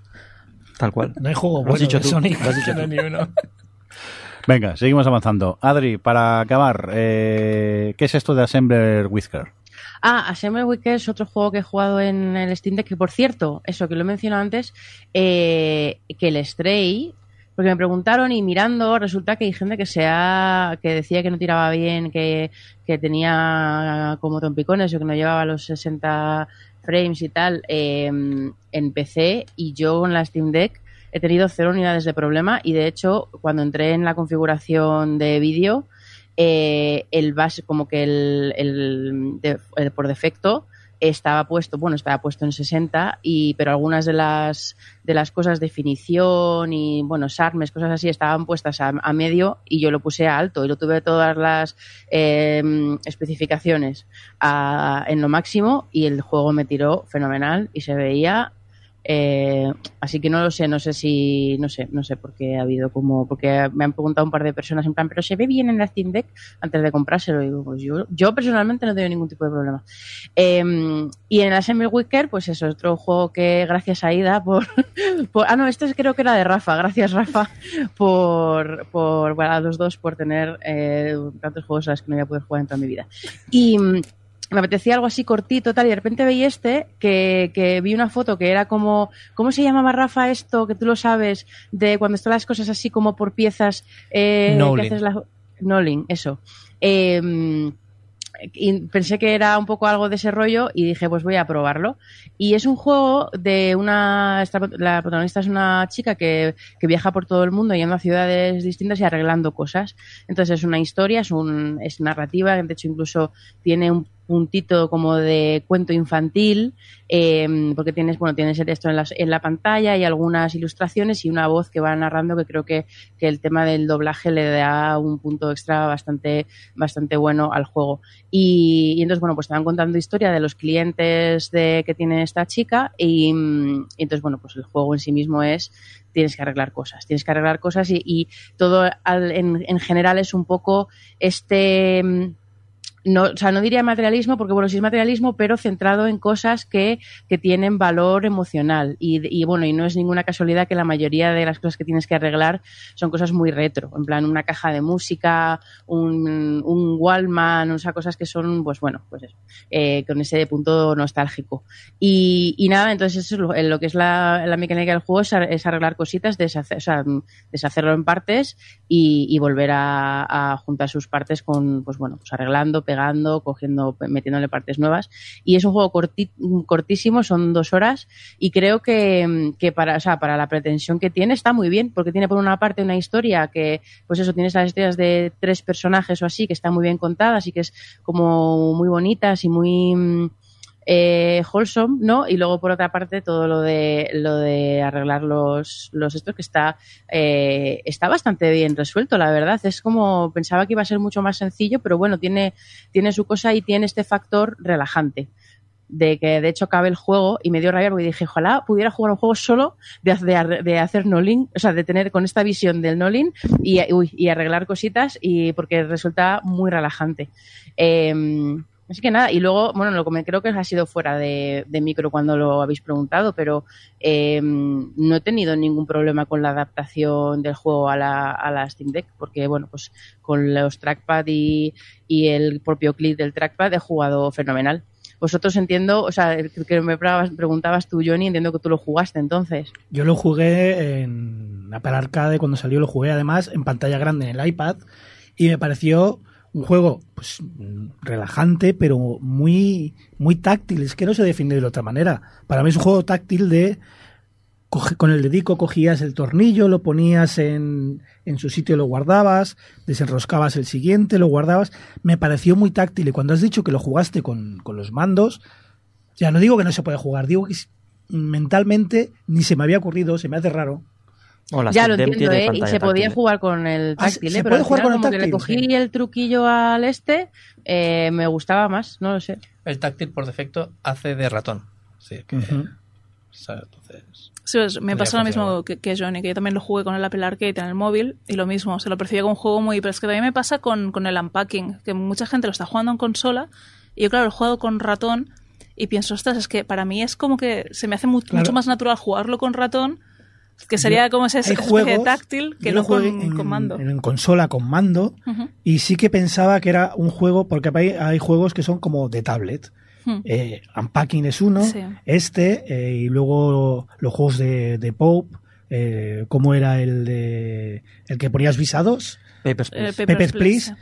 Es un juego de iPad, eh, un FTL. Todos estos juegos para mí son muy táctiles. De hecho, Se Papers puede Please jugar. va a salir ahora para móvil, que es como, es como tendría que haber salido. Sale para móvil, pero lleva años en iPad, ¿eh? lleva años en tablet. Y es un juego muy... ¿Que se puede jugar de otra manera? Sí. Pero que el feeling, a lo mejor es cosa mental de mi cabeza, ¿eh? pero me da eso, que necesito, necesito el tacto. Yo lo entiendo, ¿eh? pero por ejemplo, aquí también yo creo que en este caso ha afectado un poco en sí la plataforma, porque aunque se pudiera, la, a mí para jugar en táctil, eh, la Steam Deck no me resulta natural, a no ser que la, necesito una superficie entonces para ponerla, tal, no sé qué. Y enseguida como que me resultó, de- después de la primer coso que tuve que arreglar, ya estaba completamente in con la forma de, con los trackpad. Entonces, no sé, pero entiendo lo que decís, sé que al ser además algo que estás como toqueteando, que resulta incluso como más natural dentro del propio juego hacerlo con el táctil. De hecho, mentalmente, es que te olvidas de que es táctil la pantalla. Porque, claro, al final acabas jugando a juegos que juegas en la tele o que juegas en consola y demás.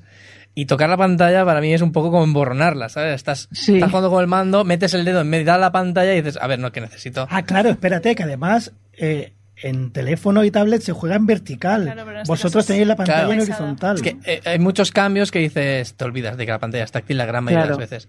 Te y ya te digo, mucho. y sobre todo yo, pues eso, que me gusta jugar en, en la tele y aunque sea portátil, realmente para mí es, es algo que, que, que utilizo como, como un PC, en ese sentido de pantalla grande y tal. Incluso estoy pensando en, para mis directos, añadir un ratón y un teclado y jugar a juegos de, de, pues, con, con ratón y teclado más que con, eh, que con el mando, por, por un tema de comodidad.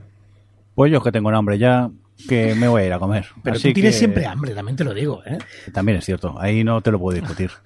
Eh, así que vamos a despedirnos. Eh, Samuel, Fukui, muchas gracias por pasarte por aquí una vez más. Mm, Gracias por invitarme, me lo he pasado muy bien. Por cierto, que, que si queréis saber qué hace y ha hecho este señor, en la página de invitados de- del blog tenéis un poco de, de historia. Que quizá habrá que actualizarla, ¿eh, Johnny? Sí. Mira, ahora por abrir la boca te va a tocar trabajar. Para parafraseando a un genio, a Homer Simpson, ¿es que no puede hacer lo otro?